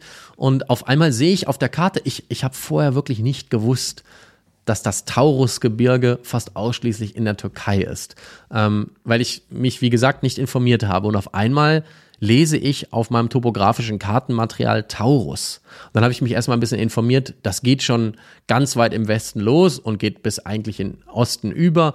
Und der Hauptteil liegt irgendwo so im südlichen mittleren Teil der Türkei. Äh, man kann sagen, nordöstlich von Side. Auch ein Touristenort oder wer mit Antalya mehr verbinden kann, nordöstlich von Antalya. Und diese Region ist absolut mystisch auf der einen Seite und karg und einsam auf der anderen. Also man fährt ähm, nicht zwingend von der Höhenangabe her oberhalb der Baumgrenze, trotzdem ist der Boden so ähm, nah schwach, dass, dass es dort einfach keine großartige Bepflanzung gibt. Also wenig Bäume, wenig Sträucher, relativ wenig, über einen gewissen Teil. Und dann merkt man auf einmal, man fährt entlang von so kleinen Bächen und es wird wieder richtig grün. Ähm, es gibt tolle, riesengroße Wiesen. Es ist äh, wirklich, man fühlt sich wie, als würde man durch so ein durch so eine Frühlingswerbung von einem Waschmittelhersteller fahren. Also es riecht gut, es sieht gut aus, es gibt viel Lavendel, viel wilder Lavendel in der Türkei. Äh, aber im Hochgebirge, dann im Taurusgebirge selbst, ist das Wetter scharf und es ist ähm, alles rau, die ganze Umgebung. Die paar äh, Ziegenhirten, die dort leben, leben in Hütten. Äh, in den Sommermonaten, im Winter ist dort, denke ich mal, äh, kein Leben möglich, weil alles verschneit ist. Es geht, wie gesagt, hoch bis ähm, ja knapp über Baumgrenze, aber weit darunter ist schon oftmals kein richtiger äh, Baumbestand mehr zu sehen. Dadurch wirkt es alles sehr karg und einfach auch so ein bisschen anders. Man würde es nie verbinden mit, ich bin jetzt gerade in der Türkei und äh, in zwei Tagen bin ich in Kappadokien. Da ist alles sandig und braun. Hier ist jetzt alles grau und silbrig, um dich herum nur Steine. Und ich hatte mich gewundert, warum die Strecke, äh, eine Schotterstraße, so gut ist. Also sie ist wirklich sehr, sehr gut. Und dann ähm, weiter oben in den Bergen kam dann auf einmal eine Abzweigung zu einer Silbermine. Aha, okay, deswegen, die großen weißt du auch, LKW müssen durch und so schwupps ausgebaut ist. gibt's die Wege, die natürlich top ausgebaut sind. Und dann komme ich an die höchste Stelle äh, um die Kurve gefahren und oben stand ähm, ein Hyundai-Bus, so ein, so ein Kleintransporter. Ähm, und daneben stand ein Mann und ich habe ihm so gewunken, er winkte mir zurück und die Drohne flog über mir und ich fuhr einfach weiter. Also ich fuhr so total achtlos über diese Passhöhe rüber. Und wie ich dann noch so 100, 200 Meter weitergefahren bin, dachte ich mir, nee, Moment, da, da, da kannst du jetzt nicht so einfach vorbeifahren, ähm, denn wer weiß, was die Geschichte von dem Mann ist, der da oben an seinem Bus steht und dir auch gewunken hat. Dann bin ich umgedreht, habe neben ihm angehalten, weil auch das Panorama sehr schön war, Wolken verhangen, so mystisch. Bin dann noch ein bisschen mit der Drohne hin und her geflogen und die habe ich dann gelandet. Natürlich zum großen Aufsehen von diesem Herrn, der da oben war, der sich als Mustafa vorstellte. Mustafa, der dort oben auch einen Monat im Sommer lebt. Er hat dort irgendwelche Verwandten in einem nahegelegenen Dorf. Ansonsten sein Bus war so ausgebaut, dass er da drin einigermaßen drin schlafen konnte. Aber Also auf jeden Fall Vanlife hatte, in der Türkei. Genau, so das pure Vanlife. Und ähm, Mustafa ist etwas über 50, arbeitet sonst auch gerne äh, als Busfahrer in Side. Dadurch konnte er auch den ein oder anderen Brocken Deutsch sprechen. Wir sprachen aber so einen Mix aus Türkisch, Deutsch, Englisch. Und ähm, er hatte in seinem Bus ungefähr mal sämtliches, was die Türkei so an Nahrung, an Spezialitäten zu bieten hatte. Und ich musste letztendlich alles auch für dieses Taurusgebirge typische probieren. Ähm, denn dort oben wird äh, Bienen, Honig und, und ähm, andere Sachen noch so gewonnen. Datteln, Pflaumen, ähm, Oliven, Äpfel ähm, und Wassermelonen haben die sowieso dabei, nur die kommen nicht direkt von dort, die kommen unten eher vom Wasser und von den Gebieten, wo es diese rote Erde, diese sehr nährstoffhaltige Erde gibt. Aber er hatte alles dabei und ich musste auch alles probieren. Und es war ultra lustig, weil wir uns einfach gar nicht verstanden haben und er wollte mir auch immer wieder signalisieren, dass ich irgendwo hin müsste. Also das sei sehr schön dort. Und ich habe gesagt, ja, alles gut, total lieb, ähm, schöne Erfahrung für mich, aber ich muss jetzt weiter, weil ich möchte gerne noch nach Konya.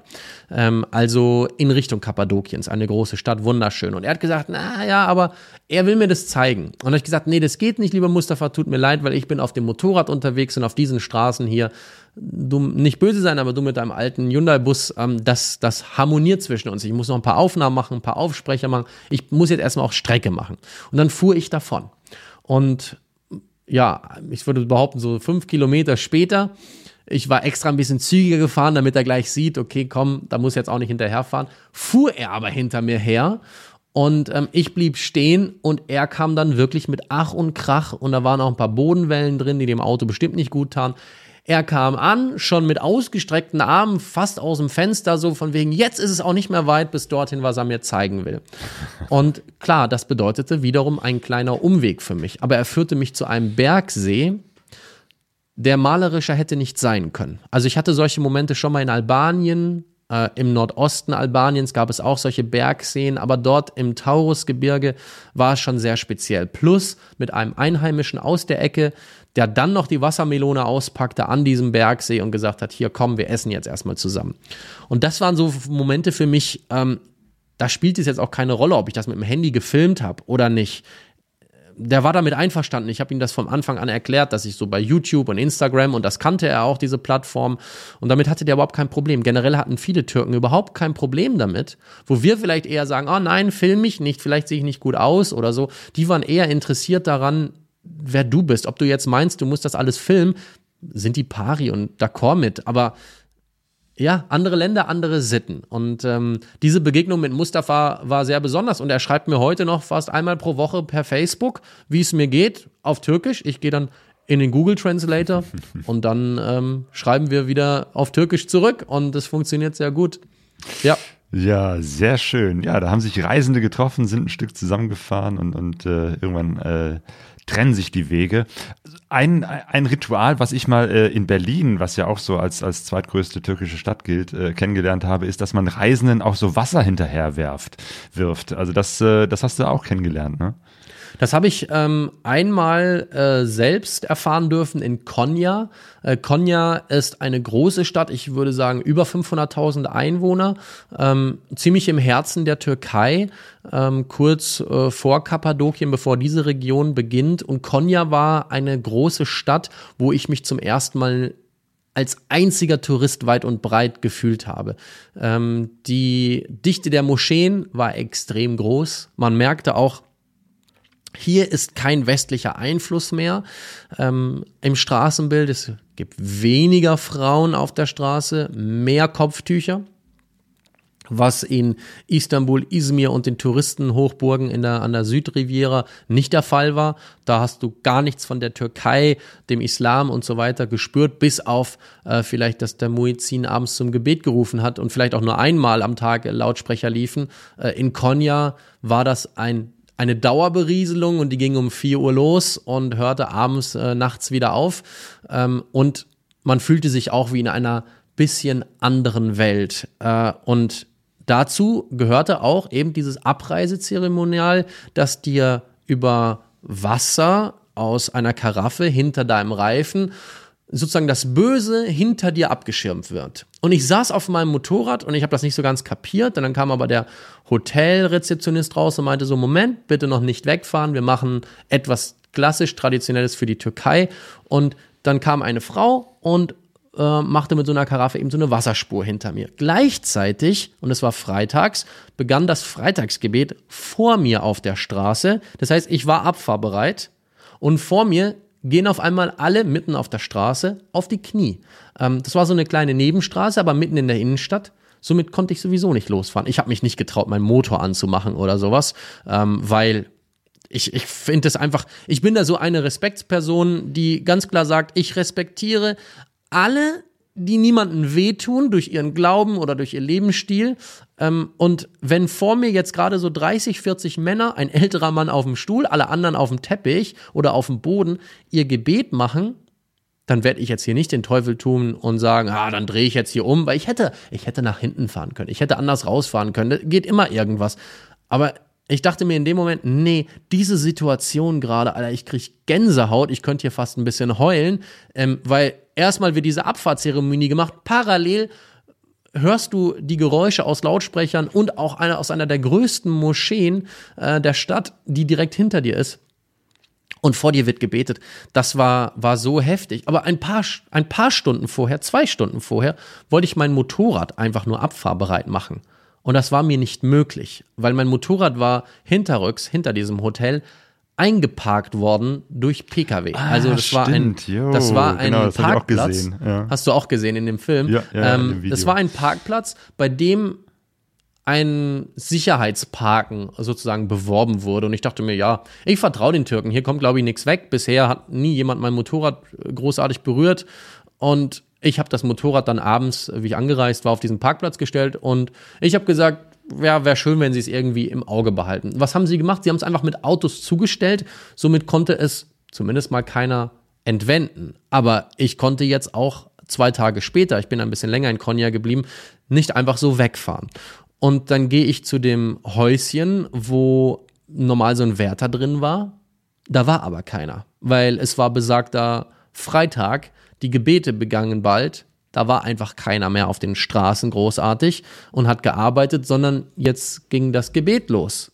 Also es war zwar noch vor dem Start des Gebets, aber es war kein Mensch auf diesem Platz. Und mein Fahrzeug, mein Motorrad war eingeparkt.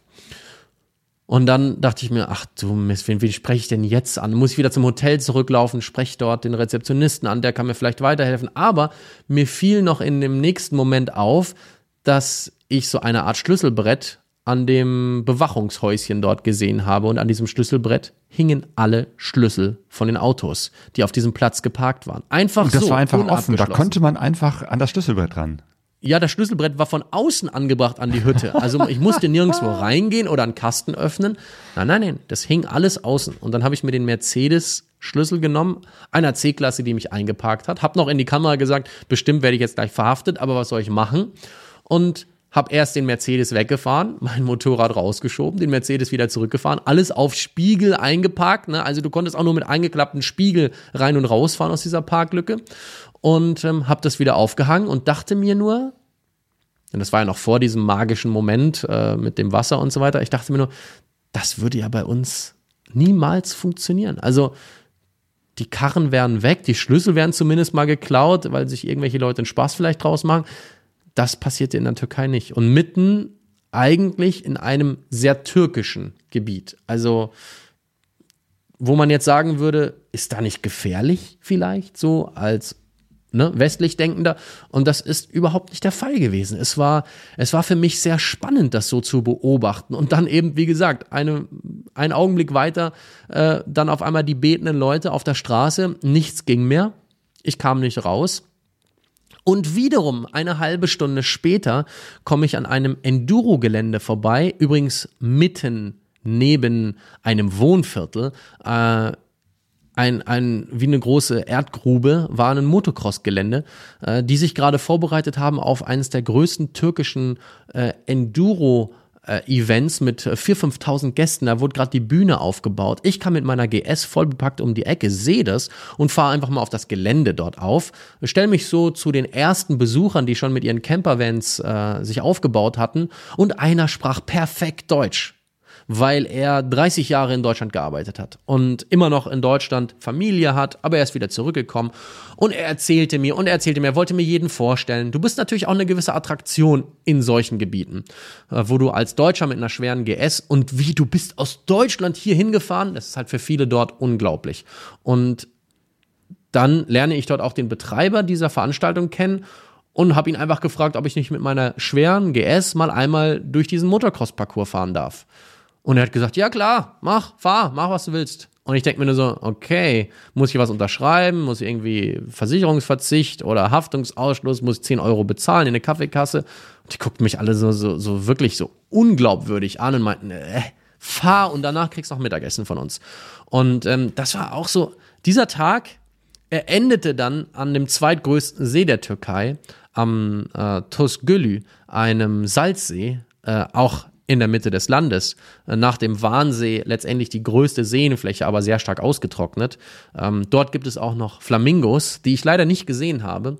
Ähm, und das war einfach wieder so ein volle, vollgepackter Tag voller Emotionen und Erlebnisse. Danach kannst du erstmal sagen, bräuchtest du eigentlich eine Woche Urlaub. Mhm. Aber das ging ja weiter. Von dort aus ging es nach Kappadokien. Genau, aber alles so Dinge, die man sich, die man nicht planen kann, die man Nein, die kann man nicht planen. Das sind die ähm, Begegnungen, die, die passieren, passieren durch Zufall. Mhm. Und ähm, die, die geben dir Energie, aber sie kosten dir auch, sie kosten auch ein bisschen Energie. Aber das sind die Dinge, die du in deinem Leben nicht mehr vergessen wirst. Auf jeden Fall. Johanna und Joshua, die auf Weltreise waren, die einmal quer durch Afrika gefahren sind und schon so ein bisschen auf dem Rückweg waren, waren auch in der Türkei und äh, ihr habt euch getroffen. Wie hat das funktioniert? Weil eigentlich, äh, du hast es ja am Anfang schon gesagt, sind die beiden ja, würde man sagen, von außen betrachtet charakterlich äh, und von ihrer, von ihrem Fahrstil, wie sie reisen, ganz anders als du. Sie sind auf ganz kleinen Honda-Motorrädern unterwegs, ganz abgewrackte, völlig umgebaute Maschinchen, ähm, ja, die haben eben halt schon eine, eine halbe Weltreise hinter sich. Ähm, und ihr seid euch da begegnet und habt euch irgendwie auch miteinander verstanden. Wir, da sind zwei Welten aufeinander getroffen. Ähm, und gleichzeitig endete das Ganze in einer Harmonie ähm, der, der ja, Glückseligkeit und gleichzeitig auch ein bisschen unglaubliche Geschichte so für mich. Ähm, ein Freund aus der Heimat, der Axel Rode aus Hessen, der den Joshua persönlich sehr gut kennt, äh, schon über Jahre und mich auch schon ein paar Jahre kennt, hat mich darauf aufmerksam gemacht, dass die beiden auf ihrer Heimreise, sie kamen aus Südafrika wieder nach Deutschland zurück, reisen über die Türkei, dass sie dort sind und ich muss sie kennenlernen, ich muss sie treffen. Er schwärmte von ihnen. Und ich habe die beiden ja auch schon vorher mal durch Podcast von dir, auch durch den 10 Jahres Livestream äh, kennengelernt als echter Abenteurer, als ein bisschen eigenbrötlerisch, so Typen, die so für sich in ihrer eigenen kleinen Welt leben, die nicht viel brauchen, ähm, um happy zu sein. Also kein schickes Hotelzimmer, kein großes Motorrad, keine teure Drohne oder Kamera. Und die auch so vom Typus nach außen her wirken als total alternative Menschen. Also genau. gar, gar nicht so. Bart. Ne, genau, lange Haare, campen, Bart. In, in, ne, und wildeste Geschichten. Ja. Wildeste Geschichten, wildeste Abenteuer. Und ich dachte mir, okay, ich tue es meinem guten Freund Axel Rode von den Bikerfreunden Osthessen zur, zur Liebe. Und ähm, wir haben uns verabredet in Artwin. Artwin ist dann schon ein größerer Ort wieder Richtung Norden, Richtung Schwarzmeerküste. Und ich treffe die beiden, habe sie dazu überredet, ich musste sie gar nicht so großartig überreden, äh, in einer festen Unterkunft zu übernachten, weil ähm, Joshua sich eine äh, Hörgangsentzündung zugezogen hat, wenn ich mich jetzt nicht ganz täusche. Er hatte also Probleme mit den Ohren und wurde in Georgien ähm, sowieso äh, ausgenockt. Er musste, glaube ich, eine Woche oder sowas erstmal ruhen. Dort auch bei einem Militärarzt hat er Medikamente verschrieben bekommen, weil er hatte wahnsinnige Probleme mit den Ohren. Die haben zu der Zeit sehr häufig bei schlechtestem Wetter in Georgien in den Bergen auch gezeltet. Und die Joana, war eigentlich dankbar, dass endlich einer um die Ecke kam, der ihrem Joshua sagte, wir gehen jetzt mal dahin, wo es trocken ist, wo es warm ist und wo es was zu essen gibt. Und da kam der Walle natürlich ganz recht, dass er gesagt hat, pass auf, hier in Artwin, klick den Link, ne, so wie man mich kennt, klick den Link in der Videobeschreibung, buch bitte das Hotel und äh, das ist Wer günstig weiß, vielleicht hat das Johanna hintenrum alles nur so organisiert. Nee, nee, das war, also sie hat mir auch anschließend äh, gesagt, noch eigentlich am gleichen Abend, oh, sie ist so happy, dass wir endlich mal in einem normalen Bett wieder schlafen. Und es war ja auch die nächsten Tage sehr ähnlich. Das heißt, wir fuhren erst einmal auf Straße zusammen. So einen Tag, so einen halben Tag fuhren wir erstmal Richtung Trabzon. Trabzon, eine große Stadt, äh, eine Stadt, die mir persönlich überhaupt nicht gefallen hat, am Schwarzen Meer, aber Joshua und Joanne hatten eine Einladung von einem hiesigen Motorradclub, bei dem sie auch übernachten konnten. Ähm, somit hatten sie ein festes Dach. Ich habe mir was gebucht und wir haben dieses Thema Motorradclub so ein bisschen beide skeptisch beäugt. Und es war auch zu Recht, es war jetzt keine kein, kein Club, so wie man das bei uns kannte, sondern die setzen sich einfach alle an den Strand in ein Café und irgendwie so richtige Gesprächsthemen gab es nicht, weil die fahren auch anders Motorrad. Die reisen gar nicht so viel. Da ist das Motorrad eher das normale Fortbewegungsmittel. Ähm, es waren ein paar große Motorräder auch dabei. Es gab auch eine GS, es gab auch eine KTM 1290. Also etwas, was man in der Türkei sonst nicht gesehen hat mit türkischen Kennzeichen.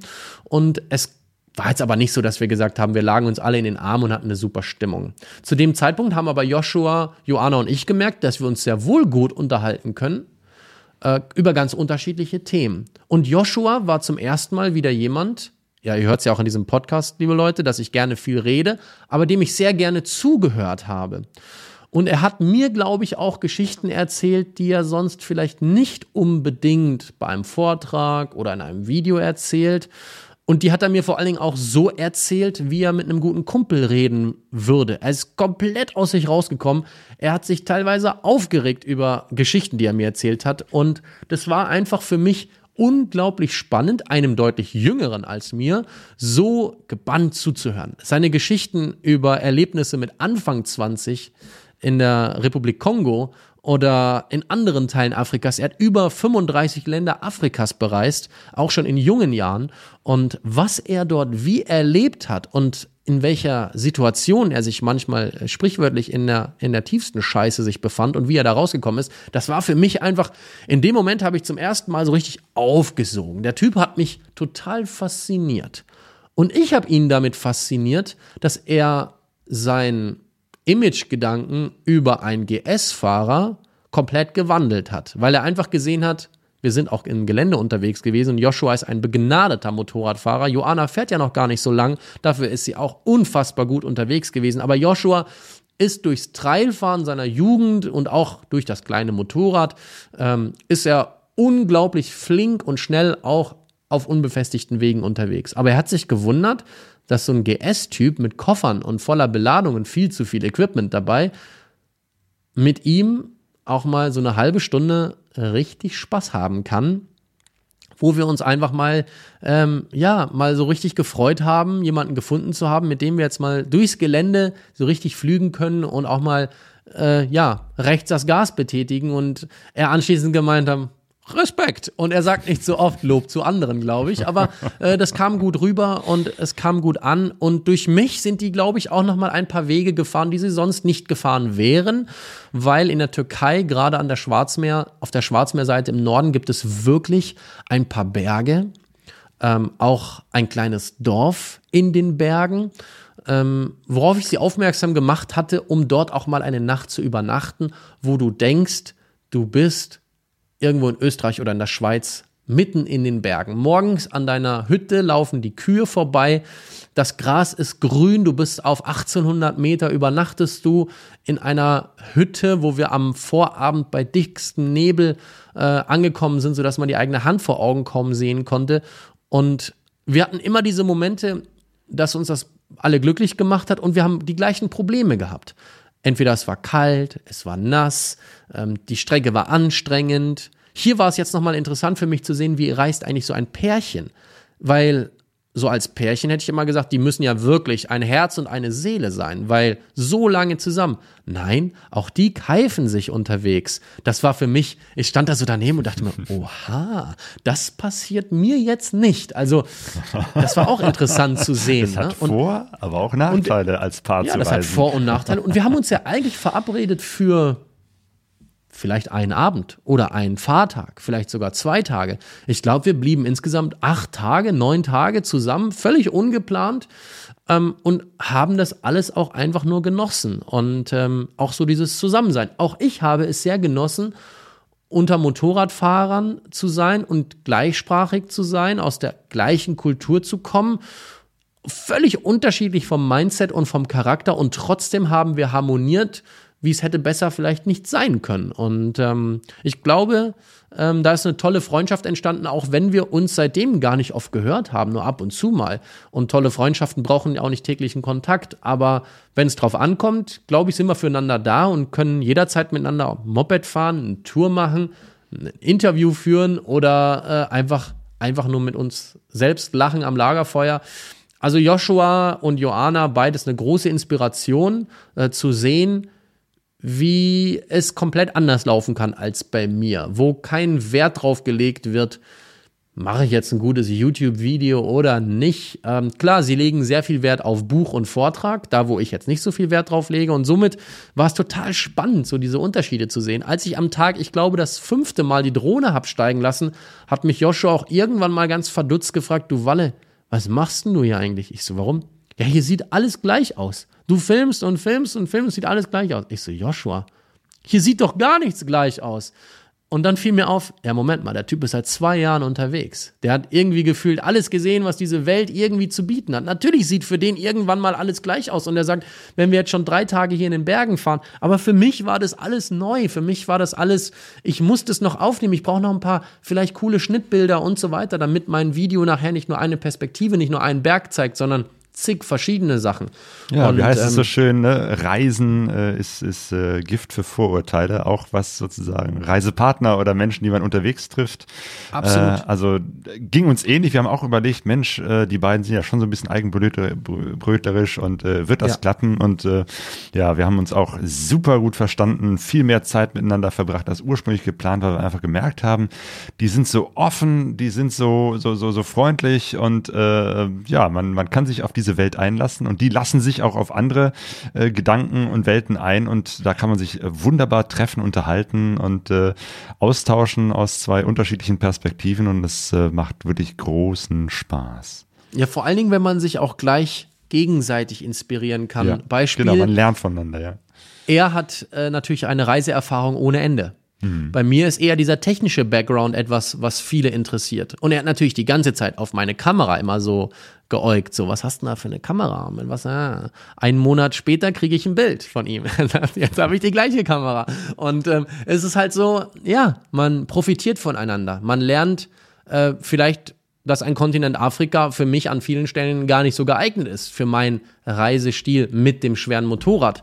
Und ähm, das, ist, das ist einfach spannend. Also ähm, eine tolle, tolle Begegnung für mich und ähm, ich glaube auch für die beiden. Und wie gesagt, ich freue mich, wenn wir uns das nächste Mal wieder über den Weg fahren.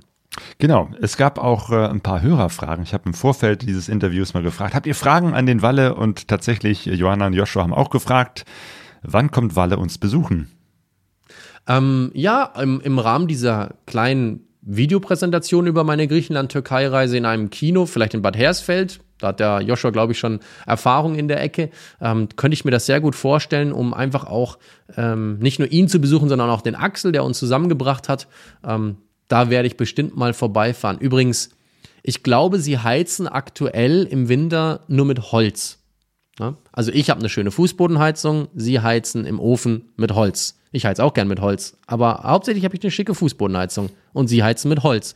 Und der Joshua kam mich schon besuchen hier in Bayern und ich habe dann gelernt, dass Joshua von sich selber auch stark überzeugt ist, dass er einfach 10.000 Jahre zu spät geboren ist. Also er wäre auch gerne derjenige, der, der einfach auch sowieso immer schon mit Holz geheizt hätte.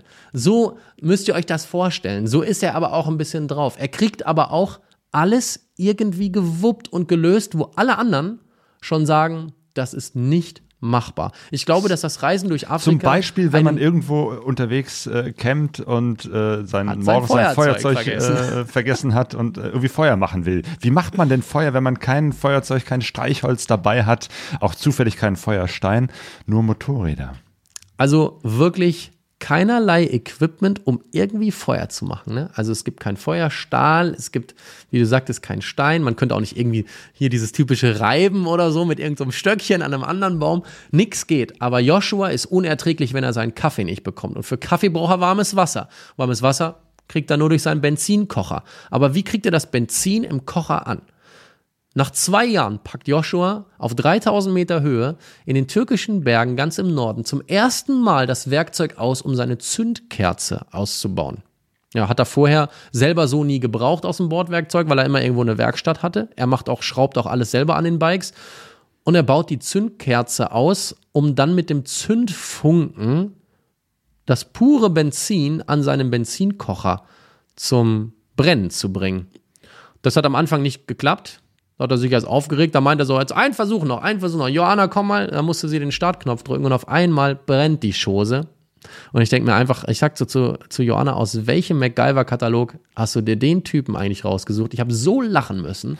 Wirklich, also ich, habe gar nicht gelacht, ich war einfach verdutzt. Ja, ich dachte mir ist einfach, das ist unfassbar. gerade hier, Ja. das ist hier, der, der kriegt das hin. Wenn der Typ sich was im Kopf gesetzt hat, dann kriegt der das hin. Und wir haben auch mal Motorräder übrigens getauscht. Ne? Ich bin mal auf seiner CRF 250 gefahren und er mal auf der 1250 GS Adventure. Oh, Und der kleine glaube, Joshua auf dem großen der, Moped. Ja, der gut, wenn du gut Motorrad fahren kannst wie er, dann ist es egal, ob er mit den Füßen beide auf den Boden kommt. Der versetzt sein Gewicht so und rutscht dann auf der einen Seite runter, dass er mit einem Fuß runterkommt. Ähm, für mich war das natürlich äh, eine Wackelkiste ohne Ende und für ihn war das einfach so. Was? Ich schalte hier ohne Kupplung? Er wollte das am Anfang gar nicht. Ich habe gesagt, doch, du hast einen Schaltassistenten. Der macht für dich den Zündaussetzer, um perfekt schalten zu können. Und dann hat er gleich gemerkt, oh, das ist ja ein ganz anderes Gas irgendwie so. Und das Ding hat Leistung und Drehmoment und es ist irgendwie total windgeschützt und du sitzt halt auf dem Wohnzimmer, äh. Ja, und bei ihm sitzt du halt einfach auf so einem Holzbrett, unter dir ein Motor mit ein paar PS. Weiß ich nicht, kann man vielleicht an vier Händen abzählen. Und ähm, mir hat das keinen Spaß gemacht, ihm hat es keinen Spaß gemacht und wenn wir wieder auf unseren Motorrädern saßen, waren wir wieder dort, wo wir hingehören. Und das ist das Wichtige. Wenn man den anderen so akzeptiert, wie er ist und da, wo er sich selber so kategorisiert, ich glaube, dann würde alles viel leichter funktionieren. Und er hat mich akzeptiert, wie ich bin und ich habe die beiden so akzeptiert, wie sie sind und deswegen hat das, hat das wahrscheinlich so gut geklappt. Auf der Rückreise von der Türkei wieder zurück bist du dann aber nicht über so eine kleine Insel, sondern durch Istanbul, also diese riesen Megametropole gefahren. Ja. Ähm, wie ist das, durch, durch so ein, naja, ich stelle mir das mit dem Motorrad sehr, sehr schwierig vor, durch so eine Großstadt zu kurven.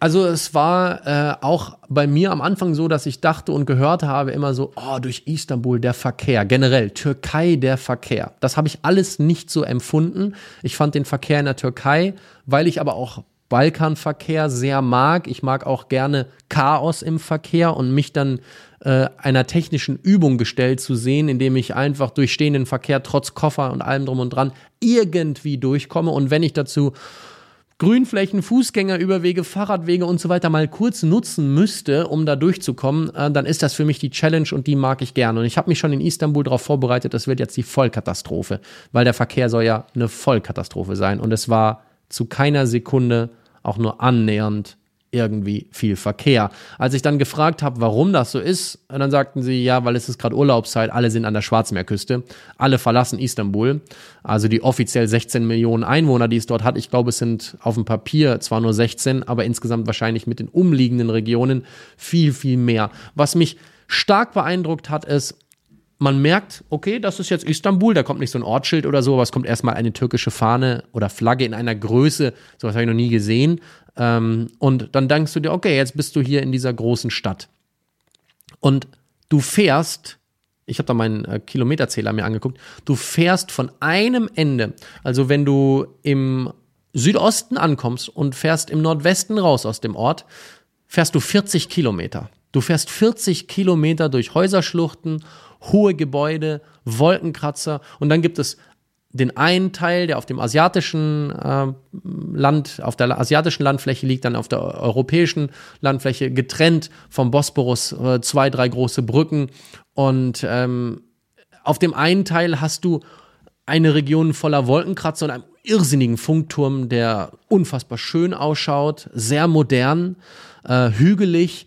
Dann komme ich auf einmal um die Kurve gefahren und denke mir so, oh, ich muss jetzt mal irgendwo hier meine Drohne starten. Man muss mal einen Eindruck haben. Ich glaube, ich bin mittendrin, äh, noch kurz bevor ich über, übers Meer fahre oder über die Meeresenge und ähm, starte meine Drohne in so einem Neubauviertel. Da war nämlich bis auf Bauarbeiter war da keiner. Da dachte ich mir, wenn ich jetzt zumindest einmal hochgehe, äh, Flughäfen, Atatürk Flughafen, den gibt's so nicht mehr. Der ist äh, ausge, ausrangiert worden, äh, bei dem ich einmal gelandet, aber jetzt gibt's den neuen Flughafen im Norden weit weg. Also ich bin jetzt ja auch nicht in irgendeinem Flug, Einflugsbereich. Das würde mir auch meine Drohne anzeigen. Also einmal kurz starten und wieder runtergehen. Und dann starte ich an so einer Betonwand. So, ich gucke in mein Handy-Display oberhalb dieser Betonwand kommt dann einfach die größte Moschee von Istanbul. Und ich, ich sehe ich so, oh mein Gott, das sieht ja aus, das sieht ja aus wie ein Postkartenmotiv. Und davon habe ich auch gleich Fotos gemacht, bin geflogen äh, in, in, im Ort und viele haben anschließend gesagt, ey, du darfst in Istanbul nicht fliegen. Und ähm, da habe ich gesagt, ja, ich habe gesehen, es gibt so eine kleine No-Fly-Zone, also ein Bereich, wo man wirklich nicht fliegen darf,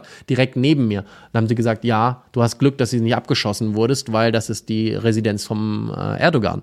Und da habe ich gesagt, oh. okay, aber habe ich nicht gefilmt, habe ich nicht gezeigt und ja, ne, no risk, no fun, aber wo kein Kläger, gibt es auch anschließend nicht so viele Probleme, hoffe ich. Ähm, Istanbul an sich war für mich ein kurzer Zwischenstopp. Eine Nacht in einem wunderschönen Hotel, äh, wo der Rezeptionist mich aus Instagram kannte. Dadurch habe ich ein Upgrade bekommen in eine super Suite. Äh, das war äh, wirklich sehr beeindruckend, sehr besonders. Da wäre ich gerne noch einen Monat geblieben, aber das ging nicht am Abend. Okay, man lernt, Instagram lohnt sich. Manchmal, ja, manchmal ja. durch Zufall so. Und ähm, dann habe ich an dem nicht, ich war nicht am Taximplatz, sondern ich war am Bosporus, äh, am Wasser unten, war aber schon auf der europäischen Seite.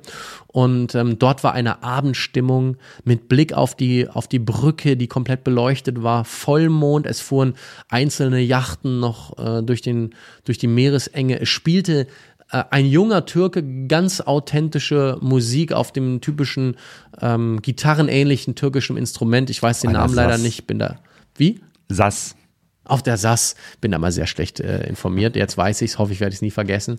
Und es war einfach eine besondere Stimmung. Nur Türken um mich herum, also keine europäischen Ausländer, hätte ich gesagt. Ich habe von dort auch einen Livestream gemacht per Instagram. Das kam sehr gut an. Mein einziger Livestream, glaube ich, von der ganzen Reise, weil ich war immer so irgendwie unter Beschlag, immer selber auch auf der Suche nach einer guten Geschichte, ähm, nach interessanten Orten. Und dort war abends der Verkehr so, dass du zu Fuß definitiv schneller warst als im Pkw. Dort stand alles. Und äh, da habe ich mir dann auch gedacht, super, dass ich nicht mit dem Motorrad darunter gefahren bin. Das hat mir der Rezeptionist auch vorher schon empfohlen, auch wenn es nicht weit ist. Ich sollte zu Fuß fahren oder mir so einen Roller, äh, so einen Tretroller mit Elektroantrieb äh, mieten über so eine App. Das hat dann bei mir nicht funktioniert. Er wollte mir dann seine, äh, sein Account geben und so einen Roller mieten, aber irgendwie, ich musste, äh, irgendwie wegen Kreditkarte, das lief schief, weil die Miete dann auf meinen Namen und die Kreditkarte auf seinen Namen läuft und das wird in der Türkei sofort gegengecheckt. Auch SIM-Karte. Die SIM-Karte wird auf deinen Namen registriert. Und ich war, als ich ankam, irgendwie über das Einwohner, nicht Meldeamt, aber ihr wisst, was ich meine, noch nicht im internationalen System vermerkt. Das heißt, am nächsten Tag bei Turkcell hieß es, nein, ich kriege keine SIM-Karte, weil auf meinen Namen die Einreise in deren Computer noch nicht drin ist. Aber ich hatte oh. ja meinen türkischen Freund aus Izmir, ähm, der das dann auf seinen Namen einfach gemacht hat. Und ich bekam dann auch eine SMS, dass mein Telefon mit seiner Seriennummer offiziell in der Türkei nie importiert wurde und die SIM-Karte automatisch nach 120 Tagen funktionslos wird. Also es wird, es wird alles gecheckt, es wird alles geprüft. Wenn man glaubt, wir leben hier bei uns in einem Überwachungsstaat und jeder weiß alles, ich sag's euch, in der Türkei ist nochmal doppelt. Also dort wird viel mehr geguckt, was macht wer, wo ist wer, wie bewegt sich jemand um vielleicht auch ein Muster zu erkennen, äh, um frühzeitig irgendwelche Dinge einfach ja zu verhindern. Es wird hier natürlich sehr viel politisch, mm, politisch gesteuert. Das klingt und, nicht gut. Ja. Nee, das, sowas mag ich auch überhaupt nicht. Ähm, aber ja, da habe ich dann auch auf einmal gemerkt, du sagtest zwar anfangs, die Türkei ist ja gar nicht so weit weg und nicht so anders, aber da habe ich so mm. gemerkt, was mag ich eigentlich doch Demokratie und Freiheit, auch wenn oh ja. die Türkei selber ein demokratisches System sein soll, wird, ist irgendwann mal. Ähm, es ist doch anders. Es ist mhm. doch irgendwie anders. Und ähm, ich stelle das nicht zu sehr in Frage, denn wäre ich ein, ein, Land weiter Richtung Osten in den Iran gefahren, ähm, wo glaube ich momentan das Reisen eher nicht undenkbar ist, aber etwas undenkbarer ähm, als noch vor fünf oder vor zehn Jahren. Mhm. Da wird das Ganze nochmal auf eine andere Stufe ähm, gebracht. Und ich habe in der Türkei immer einen VPN-Client verwendet, also ein virtuelles privates Netzwerk, was mir ermöglicht, meine, meine Herkunft etwas zu verschleiern.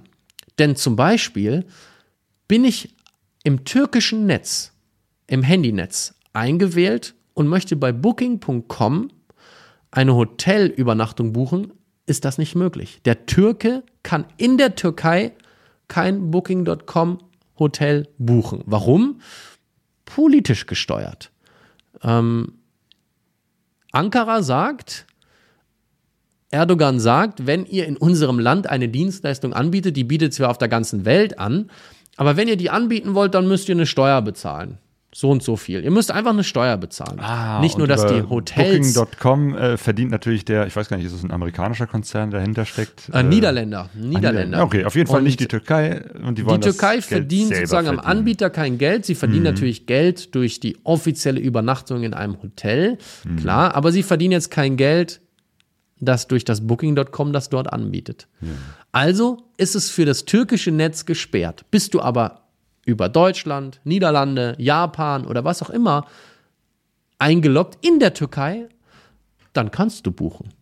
Also ist so etwas wie ein VPN zum ersten Mal in meinem Leben, dass ich das spüre, brauche ich so etwas. Vorher habe ich immer gesagt, wer braucht denn, wozu brauche ich denn ein VPN? Ich gehe doch einfach überall hin. Also wir mhm. leben in einer freien Welt. Das habe ich erst da noch mehr gespürt. Und es gibt sicherlich Länder, da funktioniert der VPN auch nicht mehr. Mhm. Und du brauchst spezielle Kenntnisse, um Seiten aufzurufen, um zu twittern, um ein YouTube-Video zu sehen oder was auch immer. Also es ist für mich eine große Erfahrung gewesen, ein großer Erfahrungswert.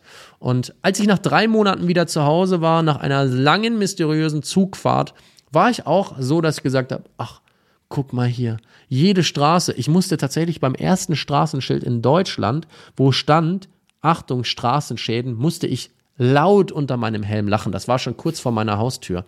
Diese Wegstrecke, die voller Straßenschäden war, sie war voller Straßenschäden, war besser als jede türkische Nebenstraße. Und deswegen auch die Antwort auf die Frage, ist die Türkei eigentlich ein Motorradland?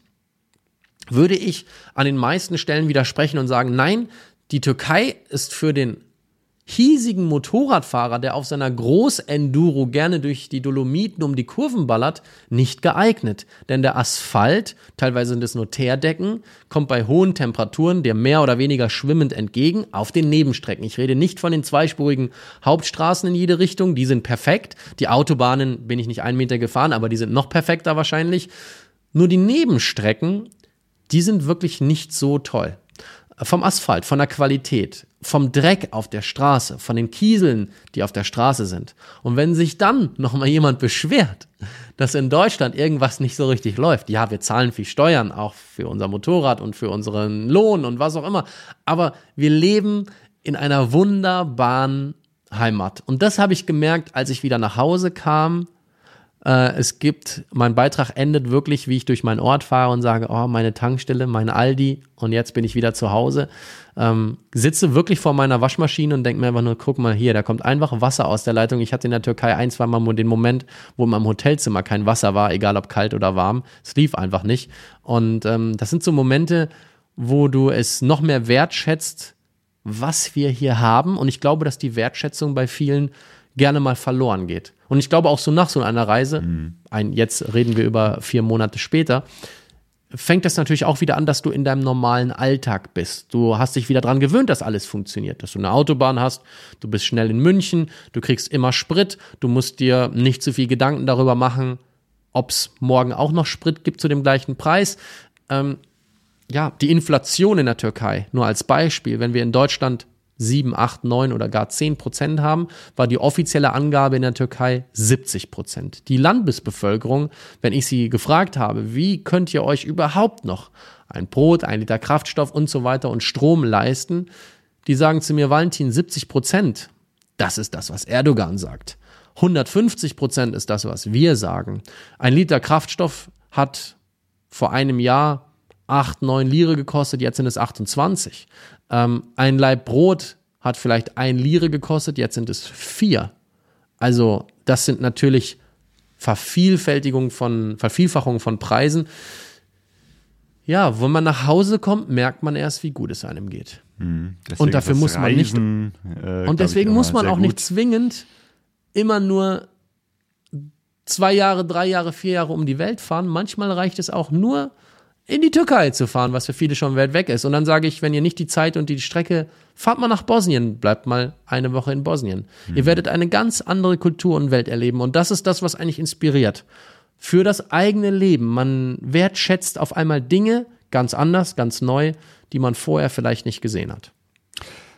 Eine weitere Hörerfrage. Der Joel, den du ah. auch gut kennst, fragt, ja. was ist alles kaputt gegangen auf der Reise? Tatsächlich ist auf dieser Reise gar nichts großartig kaputt gegangen. Äh, natürlich haben Sturzbügel, Ventildeckelschützer und Unterfahrschutz ordentlich gelitten und Kratzer bekommen. Wobei ich sagen würde, zu 90 Prozent in Griechenland und in der Türkei ist mir, glaube ich, mein Motorrad, also nicht mir, jemand anderen vielleicht, aber nicht mir, nie umgefallen. Also in, der, in Griechenland lag das Motorrad, glaube ich, mehr auf der Seite als jemals zuvor. Aber in der Türkei selbst habe ich auch aufgepasst, ähm, bin abenteuerliche Wege gefahren, aber habe das Harakiri so ein bisschen außen vor gelassen. Du hast zwischendurch auch das Motorrad gegen einen Kamel eingetauscht. Zumindest gibt es ein sehr schönes Foto mit dir, mit voller Ausrüstung hier, Motorrad, Jacke und so weiter auf dem Kamel. Und äh, da fragt der Philipp X. Meyer, wie ist so eine Kamelstärke? Äh, erstmal das Auf- und Absteigen eines Kamels. Also ich rede jetzt noch nicht mal davon, wenn es auf dem Boden liegt und du setzt dich drauf, sondern wenn das Ka Kamel sich so in Schwung setzt, ist es sehr ungewohnt, weil es sind ja doch ähm, sehr dünne Beinchen und dann geht das auf einmal relativ rabiat los. Man muss sich gut festhalten. Ähm, das Kamel ansonsten, ich glaube, im Galopp möchte ich persönlich nicht auf dem Kamel sitzen. Ich glaube, das ist äh, sehr professionellen Kamelreitern vorbehalten. Ich hatte zwar komplette Schutzausrüstung noch an, weil der Murat, der mein Motorrad so toll fand, und in Siede drei Kamele so als Touristenattraktion zum kurz mal Foto machen äh, gehalten hat, der wollte unbedingt auf dem Motorrad Platz nehmen und ich habe gesagt, okay, wenn du auf meinem Motorrad Platz nehmen willst, dann will ich aber auf jeden Fall auf dem Kamel Platz nehmen und dann kam mir die Idee, Moment, wir müssen, ich muss meine Kamera aufbauen, wir machen ein Foto und ähm, du auf dem Motorrad, ich auf dem Kamel, wie witzig wär's? Und das Foto ist es war einfach wieder ein Glücksmoment. Das Licht stand gut. Äh, wir waren in so einem wüstenähnlichen Umgebung, obwohl Side jetzt nicht so wüstenartig ist, aber die Stelle war eine Baustelle. Das sah irgendwie nach Wüste aus. Und da passte das Kamel gut zu. Und dann habe ich ihn gefragt, wie viel Kamele er mir denn geben würde ähm, für, für das Motorrad. Und ich glaube, er antwortete mit zwei oder sogar drei. Aber da habe ich gesagt, nee, das ist zu wenig. Dann bin ich wieder auf mein Motorrad aufgestiegen und er hatte seine Kamele dort weiter zum Fotografieren ausgestellt. Ähm, ich glaube, ein Kamel hat schon richtig Dampf, wenn es anziehen will, aber bitte lass mich da nicht drauf sein. Ich fühlte mich da nicht so wohl drauf. Du fühlst dich dann doch besser auf deinem Motorrad. Ja, auf jeden Fall. Gab es äh, irgendwelche Momente auf dieser Reise, wo du dich gar nicht wohl gefühlt hast ähm, oder vielleicht auch so einen richtigen Tiefpunkt? Äh, ich hatte einen Moment, wo ich mich nicht wohlgefühlt habe, obwohl ich nur umgeben war von Einheimischen. Und zwar drei Jugendlichen, ähm, so im Alter vielleicht zwischen 15 und 18. Die wurden sehr aufdringlich ähm, mir und meinem Motorrad gegenüber. Das hatte ich sonst nicht äh, in der Türkei äh, erfahren. So hatte ich immer sehr viel Abstand und Respekt erfahren und auch sehr viel Vorsicht. Aber die drei Jungs, ähm, die wollten unbedingt ähm, fotografiert werden äh, aber mit meinem Handy und fummelten auch die ganze Zeit so ein bisschen an meinen Taschen rum und ähm, ich hatte immer so das Gefühl, äh, die lenken mich vielleicht von irgendetwas ab und wollen mir etwas nehmen. Wahrscheinlich unberechtigt dieser Glaube. Aber das war so ein Moment, der zog sich auch ein bisschen. Ich wollte einfach in Ruhe gelassen werden und die rückten mir nicht mehr äh, von der Pelle. Und das hat mich ein bisschen genervt. Aber es gab sonst jetzt, lass mich mal kurz überlegen, gab es einen Moment, im Straßenverkehr gab es ein, zwei Situationen, wo sonst alles sehr ruhig verlief und ähm, sehr auch zuvorkommt im Verkehr war, an den ich mich super gewöhnt habe, habe ich dann gemerkt, so an der Schwarzmeerküste, auf den kurvigeren, schnelleren Passagen, da waren schon einige Leute unterwegs, die haben halt äh, auf den Motorradfahrer keine Acht gegeben, weil sie überhaupt nicht Motorradfahrer gewohnt waren, die irgendwie so schnell fuhren wie ein Pkw und ähm, haben einfach immer wildeste Spurwechseln gemacht, ähm, wo ich das ein oder andere Mal auch so ein bisschen in Mitleidenschaft gezogen wurde. Aber das waren so Momente, du, die dir hier auch äh, auf, der, auf dem Weg zur Eisdiele passieren. Also das war jetzt kein Moment, auch in keiner Militär- oder Polizeikontrolle, meist steht das Militär und die Polizei nebeneinander und äh, kontrollieren. Und es gibt Orte, da ist alle zehn Kilometer ein Military Check. Und auch dort bei den Checks, das lief alles immer sehr gesittet und auch sehr schnell ab. Ähm, keine großartigen Stresssituationen. Nein. Also, wo ich jetzt sagen muss, da habe ich mich richtig ermattet gefühlt, habe ich mich, ja. Es gab Momente, wo ich gesagt habe, ich bin raus, ich bleibe jetzt erstmal einen Tag im Hotel, gehe auch gar nicht vor die Straße und wenn die hier einen Vorhang haben, lasse ich ihn auch zu und penne mal durch, mache einen Netflix-Abend und bin einfach mal ich. Ähm, ich glaube, das gehört auch dazu, bei so viel ähm, unterschiedlichen Eindrücken, die man bei so einer langen Reise sammelt. Hm. Und was war das Highlight, der schönste Moment auf dieser langen Reise? Boah, da erwischst du mich jetzt. Ähm, was war das Highlight, der schönste Moment?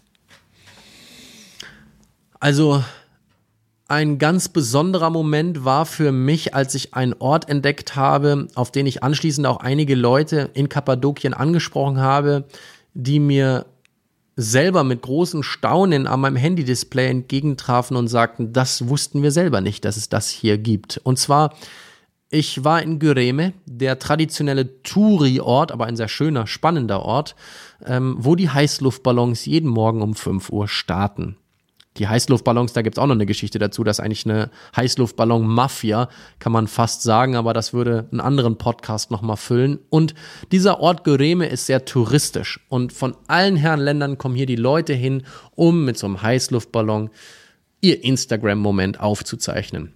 Ich habe dann sehr schnell gemerkt, äh, ich muss hier auch mal weg, ich muss auch mal ein bisschen drumherum gucken und gucke auf meinem topografischen Kartenmaterial unweit der etwas größeren Stadt im Norden Avanos sehe ich auf einmal ein Pferd auf meinem topografischen Kartenmaterial. Also ein wirklich ein Pferd. Ich sag so, was, was ist das denn für ein, ist das so ein Easter Egg, so eine Überraschung, irgendwie so ein Spaß? Und dann gehe ich so 500 Meter weiter rechts rüber und sehe auf einmal einen Affen. Ich so, hä? Was ist das denn? Und dann kommt so eine kleine Bezeichnung mit so einem roten kleinen Punkt und dann heißt das irgendwie ähm, übersetzt der Gyroglyphenpark. Ich so, was, was soll das Der denn was? sein? Dann habe ich ein bisschen gegoogelt und sehe auch auf dem Satellitenbild, ich habe mir dann aus meinem Basecamp die GPS-Koordinate genommen, weil ich sehe ja nur einfach nur eine weiße Fläche, wo ein Pferd ist. Aber ein Pferd, was so groß scheinen muss, dass es irgendwie auf meinem Kartenmaterial erscheint. Ich habe dann die GPS-Koordinate genommen und habe das Ganze bei Google Maps mir als Satellitenfoto angezeigt und auf einmal sehe ich ein Pferd aus Steinen, daneben einen Affen aus Steinen, daneben noch sechs weitere Symbole, die riesengroß sind von einem internationalen Künstler, der in alle Regionen dieser Welt reist, um dann vor Ort ja, Skulpturen aufzubauen aus dem Stein, der vor Ort sowieso da ist. Also, ihr müsst euch das vorstellen, diese, diese Hieroglyphen, diese Symbole sind aus ähm, Steinmauern gefertigt, aber so, dass du sie aus dem Satellitenbild aus dem All erkennen kannst und sie sogar auf meinem Kartenmaterial erschienen sind. Und ich habe nur gesehen, das ist aber in den Bergen. Also unten von der Hauptstraße kannst du das nicht sehen. Von der Hauptstraße siehst du am, äh, am, am Rand der Berge, siehst du so wie Ruinentempelanlagen, die aber auch von dem gleichen Künstler sind. Also das hat keinen historischen Hintergrund. Aber ich habe auch einen Weg gefunden, wie ich in diese Berge hochfahren kann mit meinem Motorrad. Und auf einmal stehe ich dann inmitten grüner Berge. Da hinten siehst du Greme äh, Kappadokien, dieses, dieses braune, sandige Umland mit ähm, diesen wahnsinnigen Bergformationen und Felsen, ähm, ja, das sieht einfach aus wie in Star Wars und äh, ein Teil wurde ja sogar dort produziert. Und dann bist du auf einmal aber in so einer Hochebene drin, ein paar Meter höher als äh, die Ortschaften und die Täler drumherum. Alles ist grün um dich herum und du fährst auf einem steinigen, schottrigen Weg ähm, für einen Pkw auch gar nicht so einfach zu erreichen, selbst wenn du 4x4 hast vielleicht. Und links und rechts neben dir, auf sieben Kilometer verteilt, sind so acht, neun dieser Wahnsinns-Skulpturbauwerke. Äh, und die Drohne fliegt hinter dir und du siehst das nachher am Computer und denkst dir einfach nur so, oh mein Gott, das sieht aus wie in Final Fantasy in so einem alten Computerspiel. Äh, oder wie in Südamerika, wo es auch diese Skulpturen im Boden gibt, ähm, das war einfach ein ganz besonderer Moment. Ja, natürlich ein touristischer Moment, weil das ist jetzt nicht hunderte oder tausende Jahre alt. Aber solche Momente wie diese, die mir nicht aus dem Kopf gehen, genauso wie das Übernachten in der Wildnis mit Joshua und Joanna auf 3000 Meter Höhe bei äh, einer unglaublichen Bergkulisse, aber auch Städte und Dörfer, die ich besichtigen konnte, wo ich als einziger Europäer in einer riesengroßen Moschee war und ich habe vorher gefragt, muss ich da meine Cappy abnehmen? Darf ich, darf ich da drin überhaupt mein Handy mit reinnehmen und vielleicht sogar filmen? Und die alle gesagt haben, du, solange du das hier alles respektierst und deine Schuhe ausziehst, was mir vorher klar war, ähm, darfst du da drin machen, was du willst. Du kannst darin reden. Nur wenn Gebet ist, musst du halt die Ruhe der anderen respektieren. Aber jetzt gerade ist keiner drin. Und so bin ich in Konya auch durch die Moscheen gelaufen und ähm, hatte unglaubliche Aufnahmen gemacht, wo ich vorher gedacht habe, das geht doch nur mit einer internationalen Pressegenehmigung vielleicht nichts. Es mhm. war alles easy going. Es gab zu viele Momente, Claudio, um mir zu sagen, es gibt diesen einen Moment. Genau, ich merke schon, da sind auch noch ganz viele andere Geschichten äh, drin, die auch noch erzählt werden könnten. Also es steckt ja. noch viel in dieser Reise. Ich meine, gut, du warst ja auch wirklich äh, ne, mit drei Monaten auch lange Zeit da unterwegs. Noch viel zu erzählen. Du hast ein Video äh, zusammengebaut oder baust da noch weiter dran herum. Ich durfte einen kleinen Ausschnitt sehen, also kann sagen, da kommt noch einiges mehr. Ähm, und ähm, es gibt auch noch ein paar Fragen von Hörern, auch nochmal von dem Joel, der fragt, wo geht's nächstes Jahr hin? Ähm, nächstes Jahr geht es für mich tatsächlich mal äh, zu einem ganz anderen Projekt.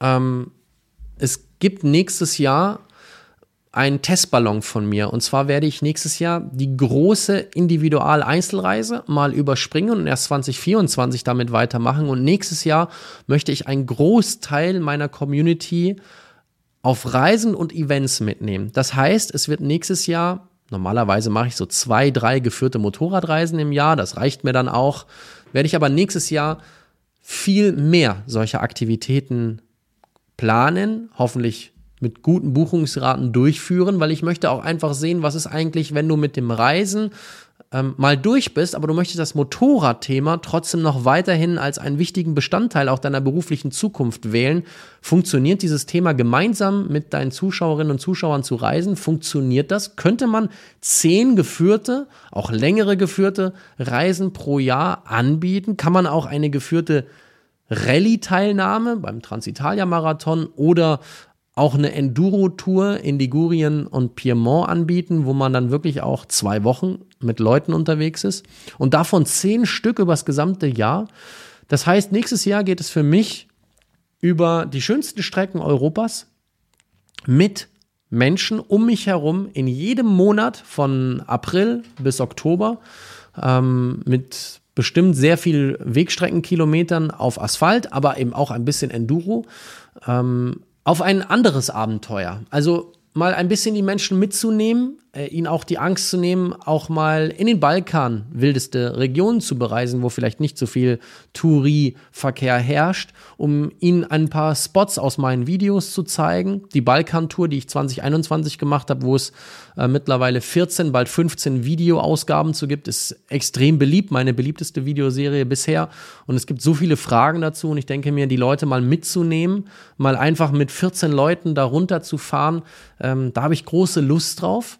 Klar ist das jetzt was anderes, das ist jetzt auch vielleicht ein bisschen was kommerzielleres, aber ich möchte es einfach ausprobieren. Jetzt ist, glaube ich, der richtige Zeitpunkt, um zu entscheiden, was passiert auch noch in der Zukunft nach einer längeren Individualreise, die dann vielleicht irgendwann am, am Stück auch mich längere Zeit wegbewegt. Hätte ich immer noch den Backup-Plan zu sagen, ich bleibe bei meinem Motorrad-Thema, mache meinen Online-Shop, mache Videos, aber mache auch den Reiseveranstalter etwas größer.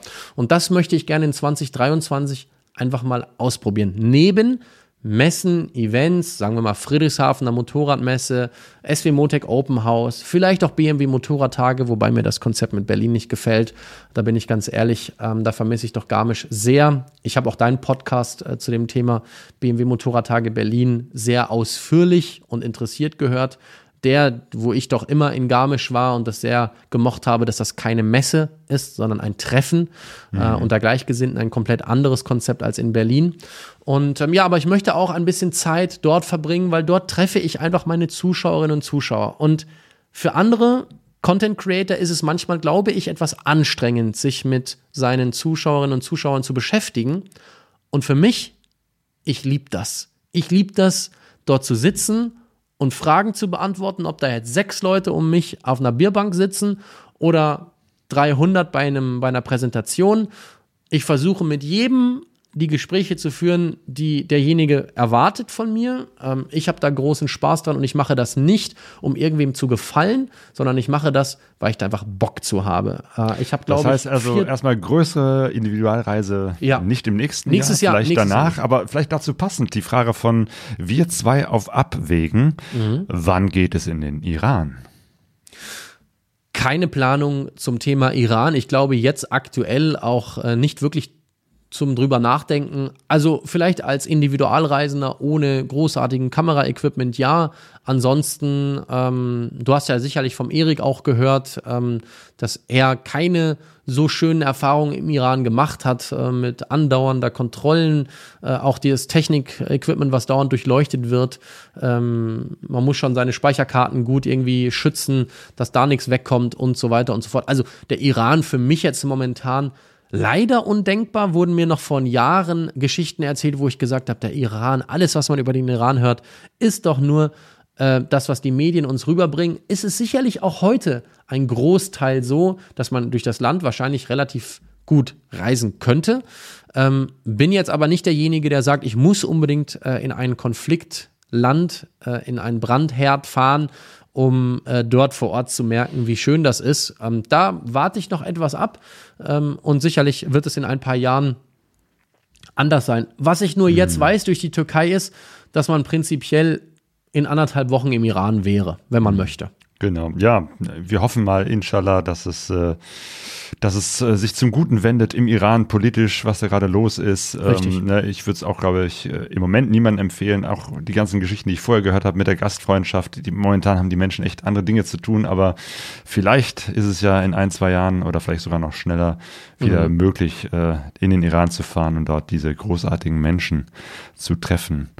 Ähm, letzte Frage von dem Luke, adventurist.de. Walle, Oha. wie sehr liebst du mich wirklich? Ah, wieso kommen eigentlich, erst habe ich, erst habe ich Joshua nach dem Podcast gefragt, weil er nicht richtig die Liebe zu mir äh, bekundet hat, warum, ob er mich nicht wirklich liebt. Dazu gab es eine sehr schöne Instagram-Antwort, ähm, wo die beiden mir äh, gesagt haben, dass sie mich doch sehr lieben. Ähm, und Sophie und Luke natürlich seit Anfang an äh, innige Liebe, ähm, auch weil wir gegenseitig, glaube ich, äh, kontrovers diskutiert werden äh, im Social Media Leben, in dem wir uns ja sehr öffentlich präsentieren. Ähm, Beide haben, wir beide Projekte, sage ich immer, die sind ja ein Pärchen, ich bin jetzt äh, Single unterwegs, ähm, haben ja ganz unterschiedliche Arten auch des Reisens. Äh, bei Ihnen hat sich viel verändert, bei mir verändert sich, glaube ich, auch jeden Tag äh, etwas äh, verändert sich, etwas passiert, et etwas Spannendes ist. Ich finde, es gibt nichts Schlimmeres als Stillstand, als wäre man immer gleich unterwegs, seit Jahren.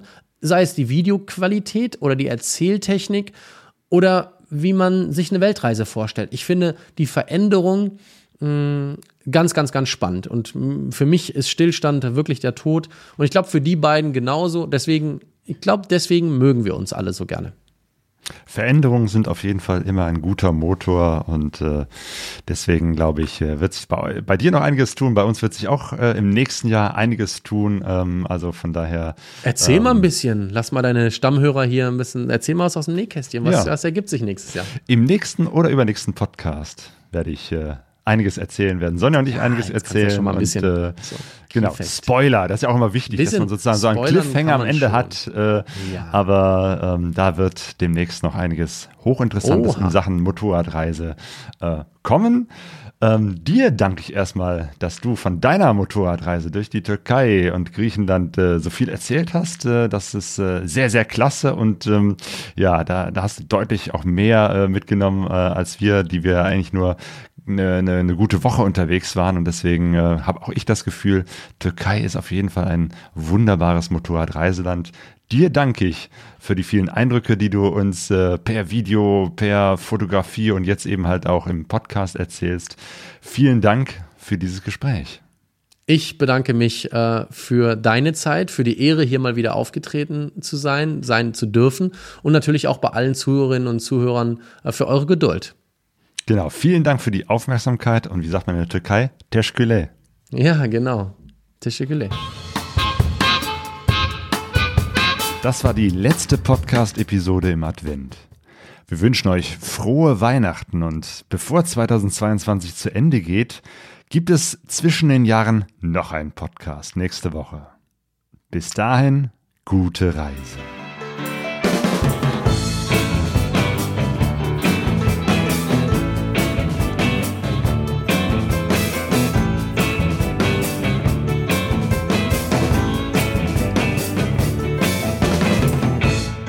Vega Sorraise de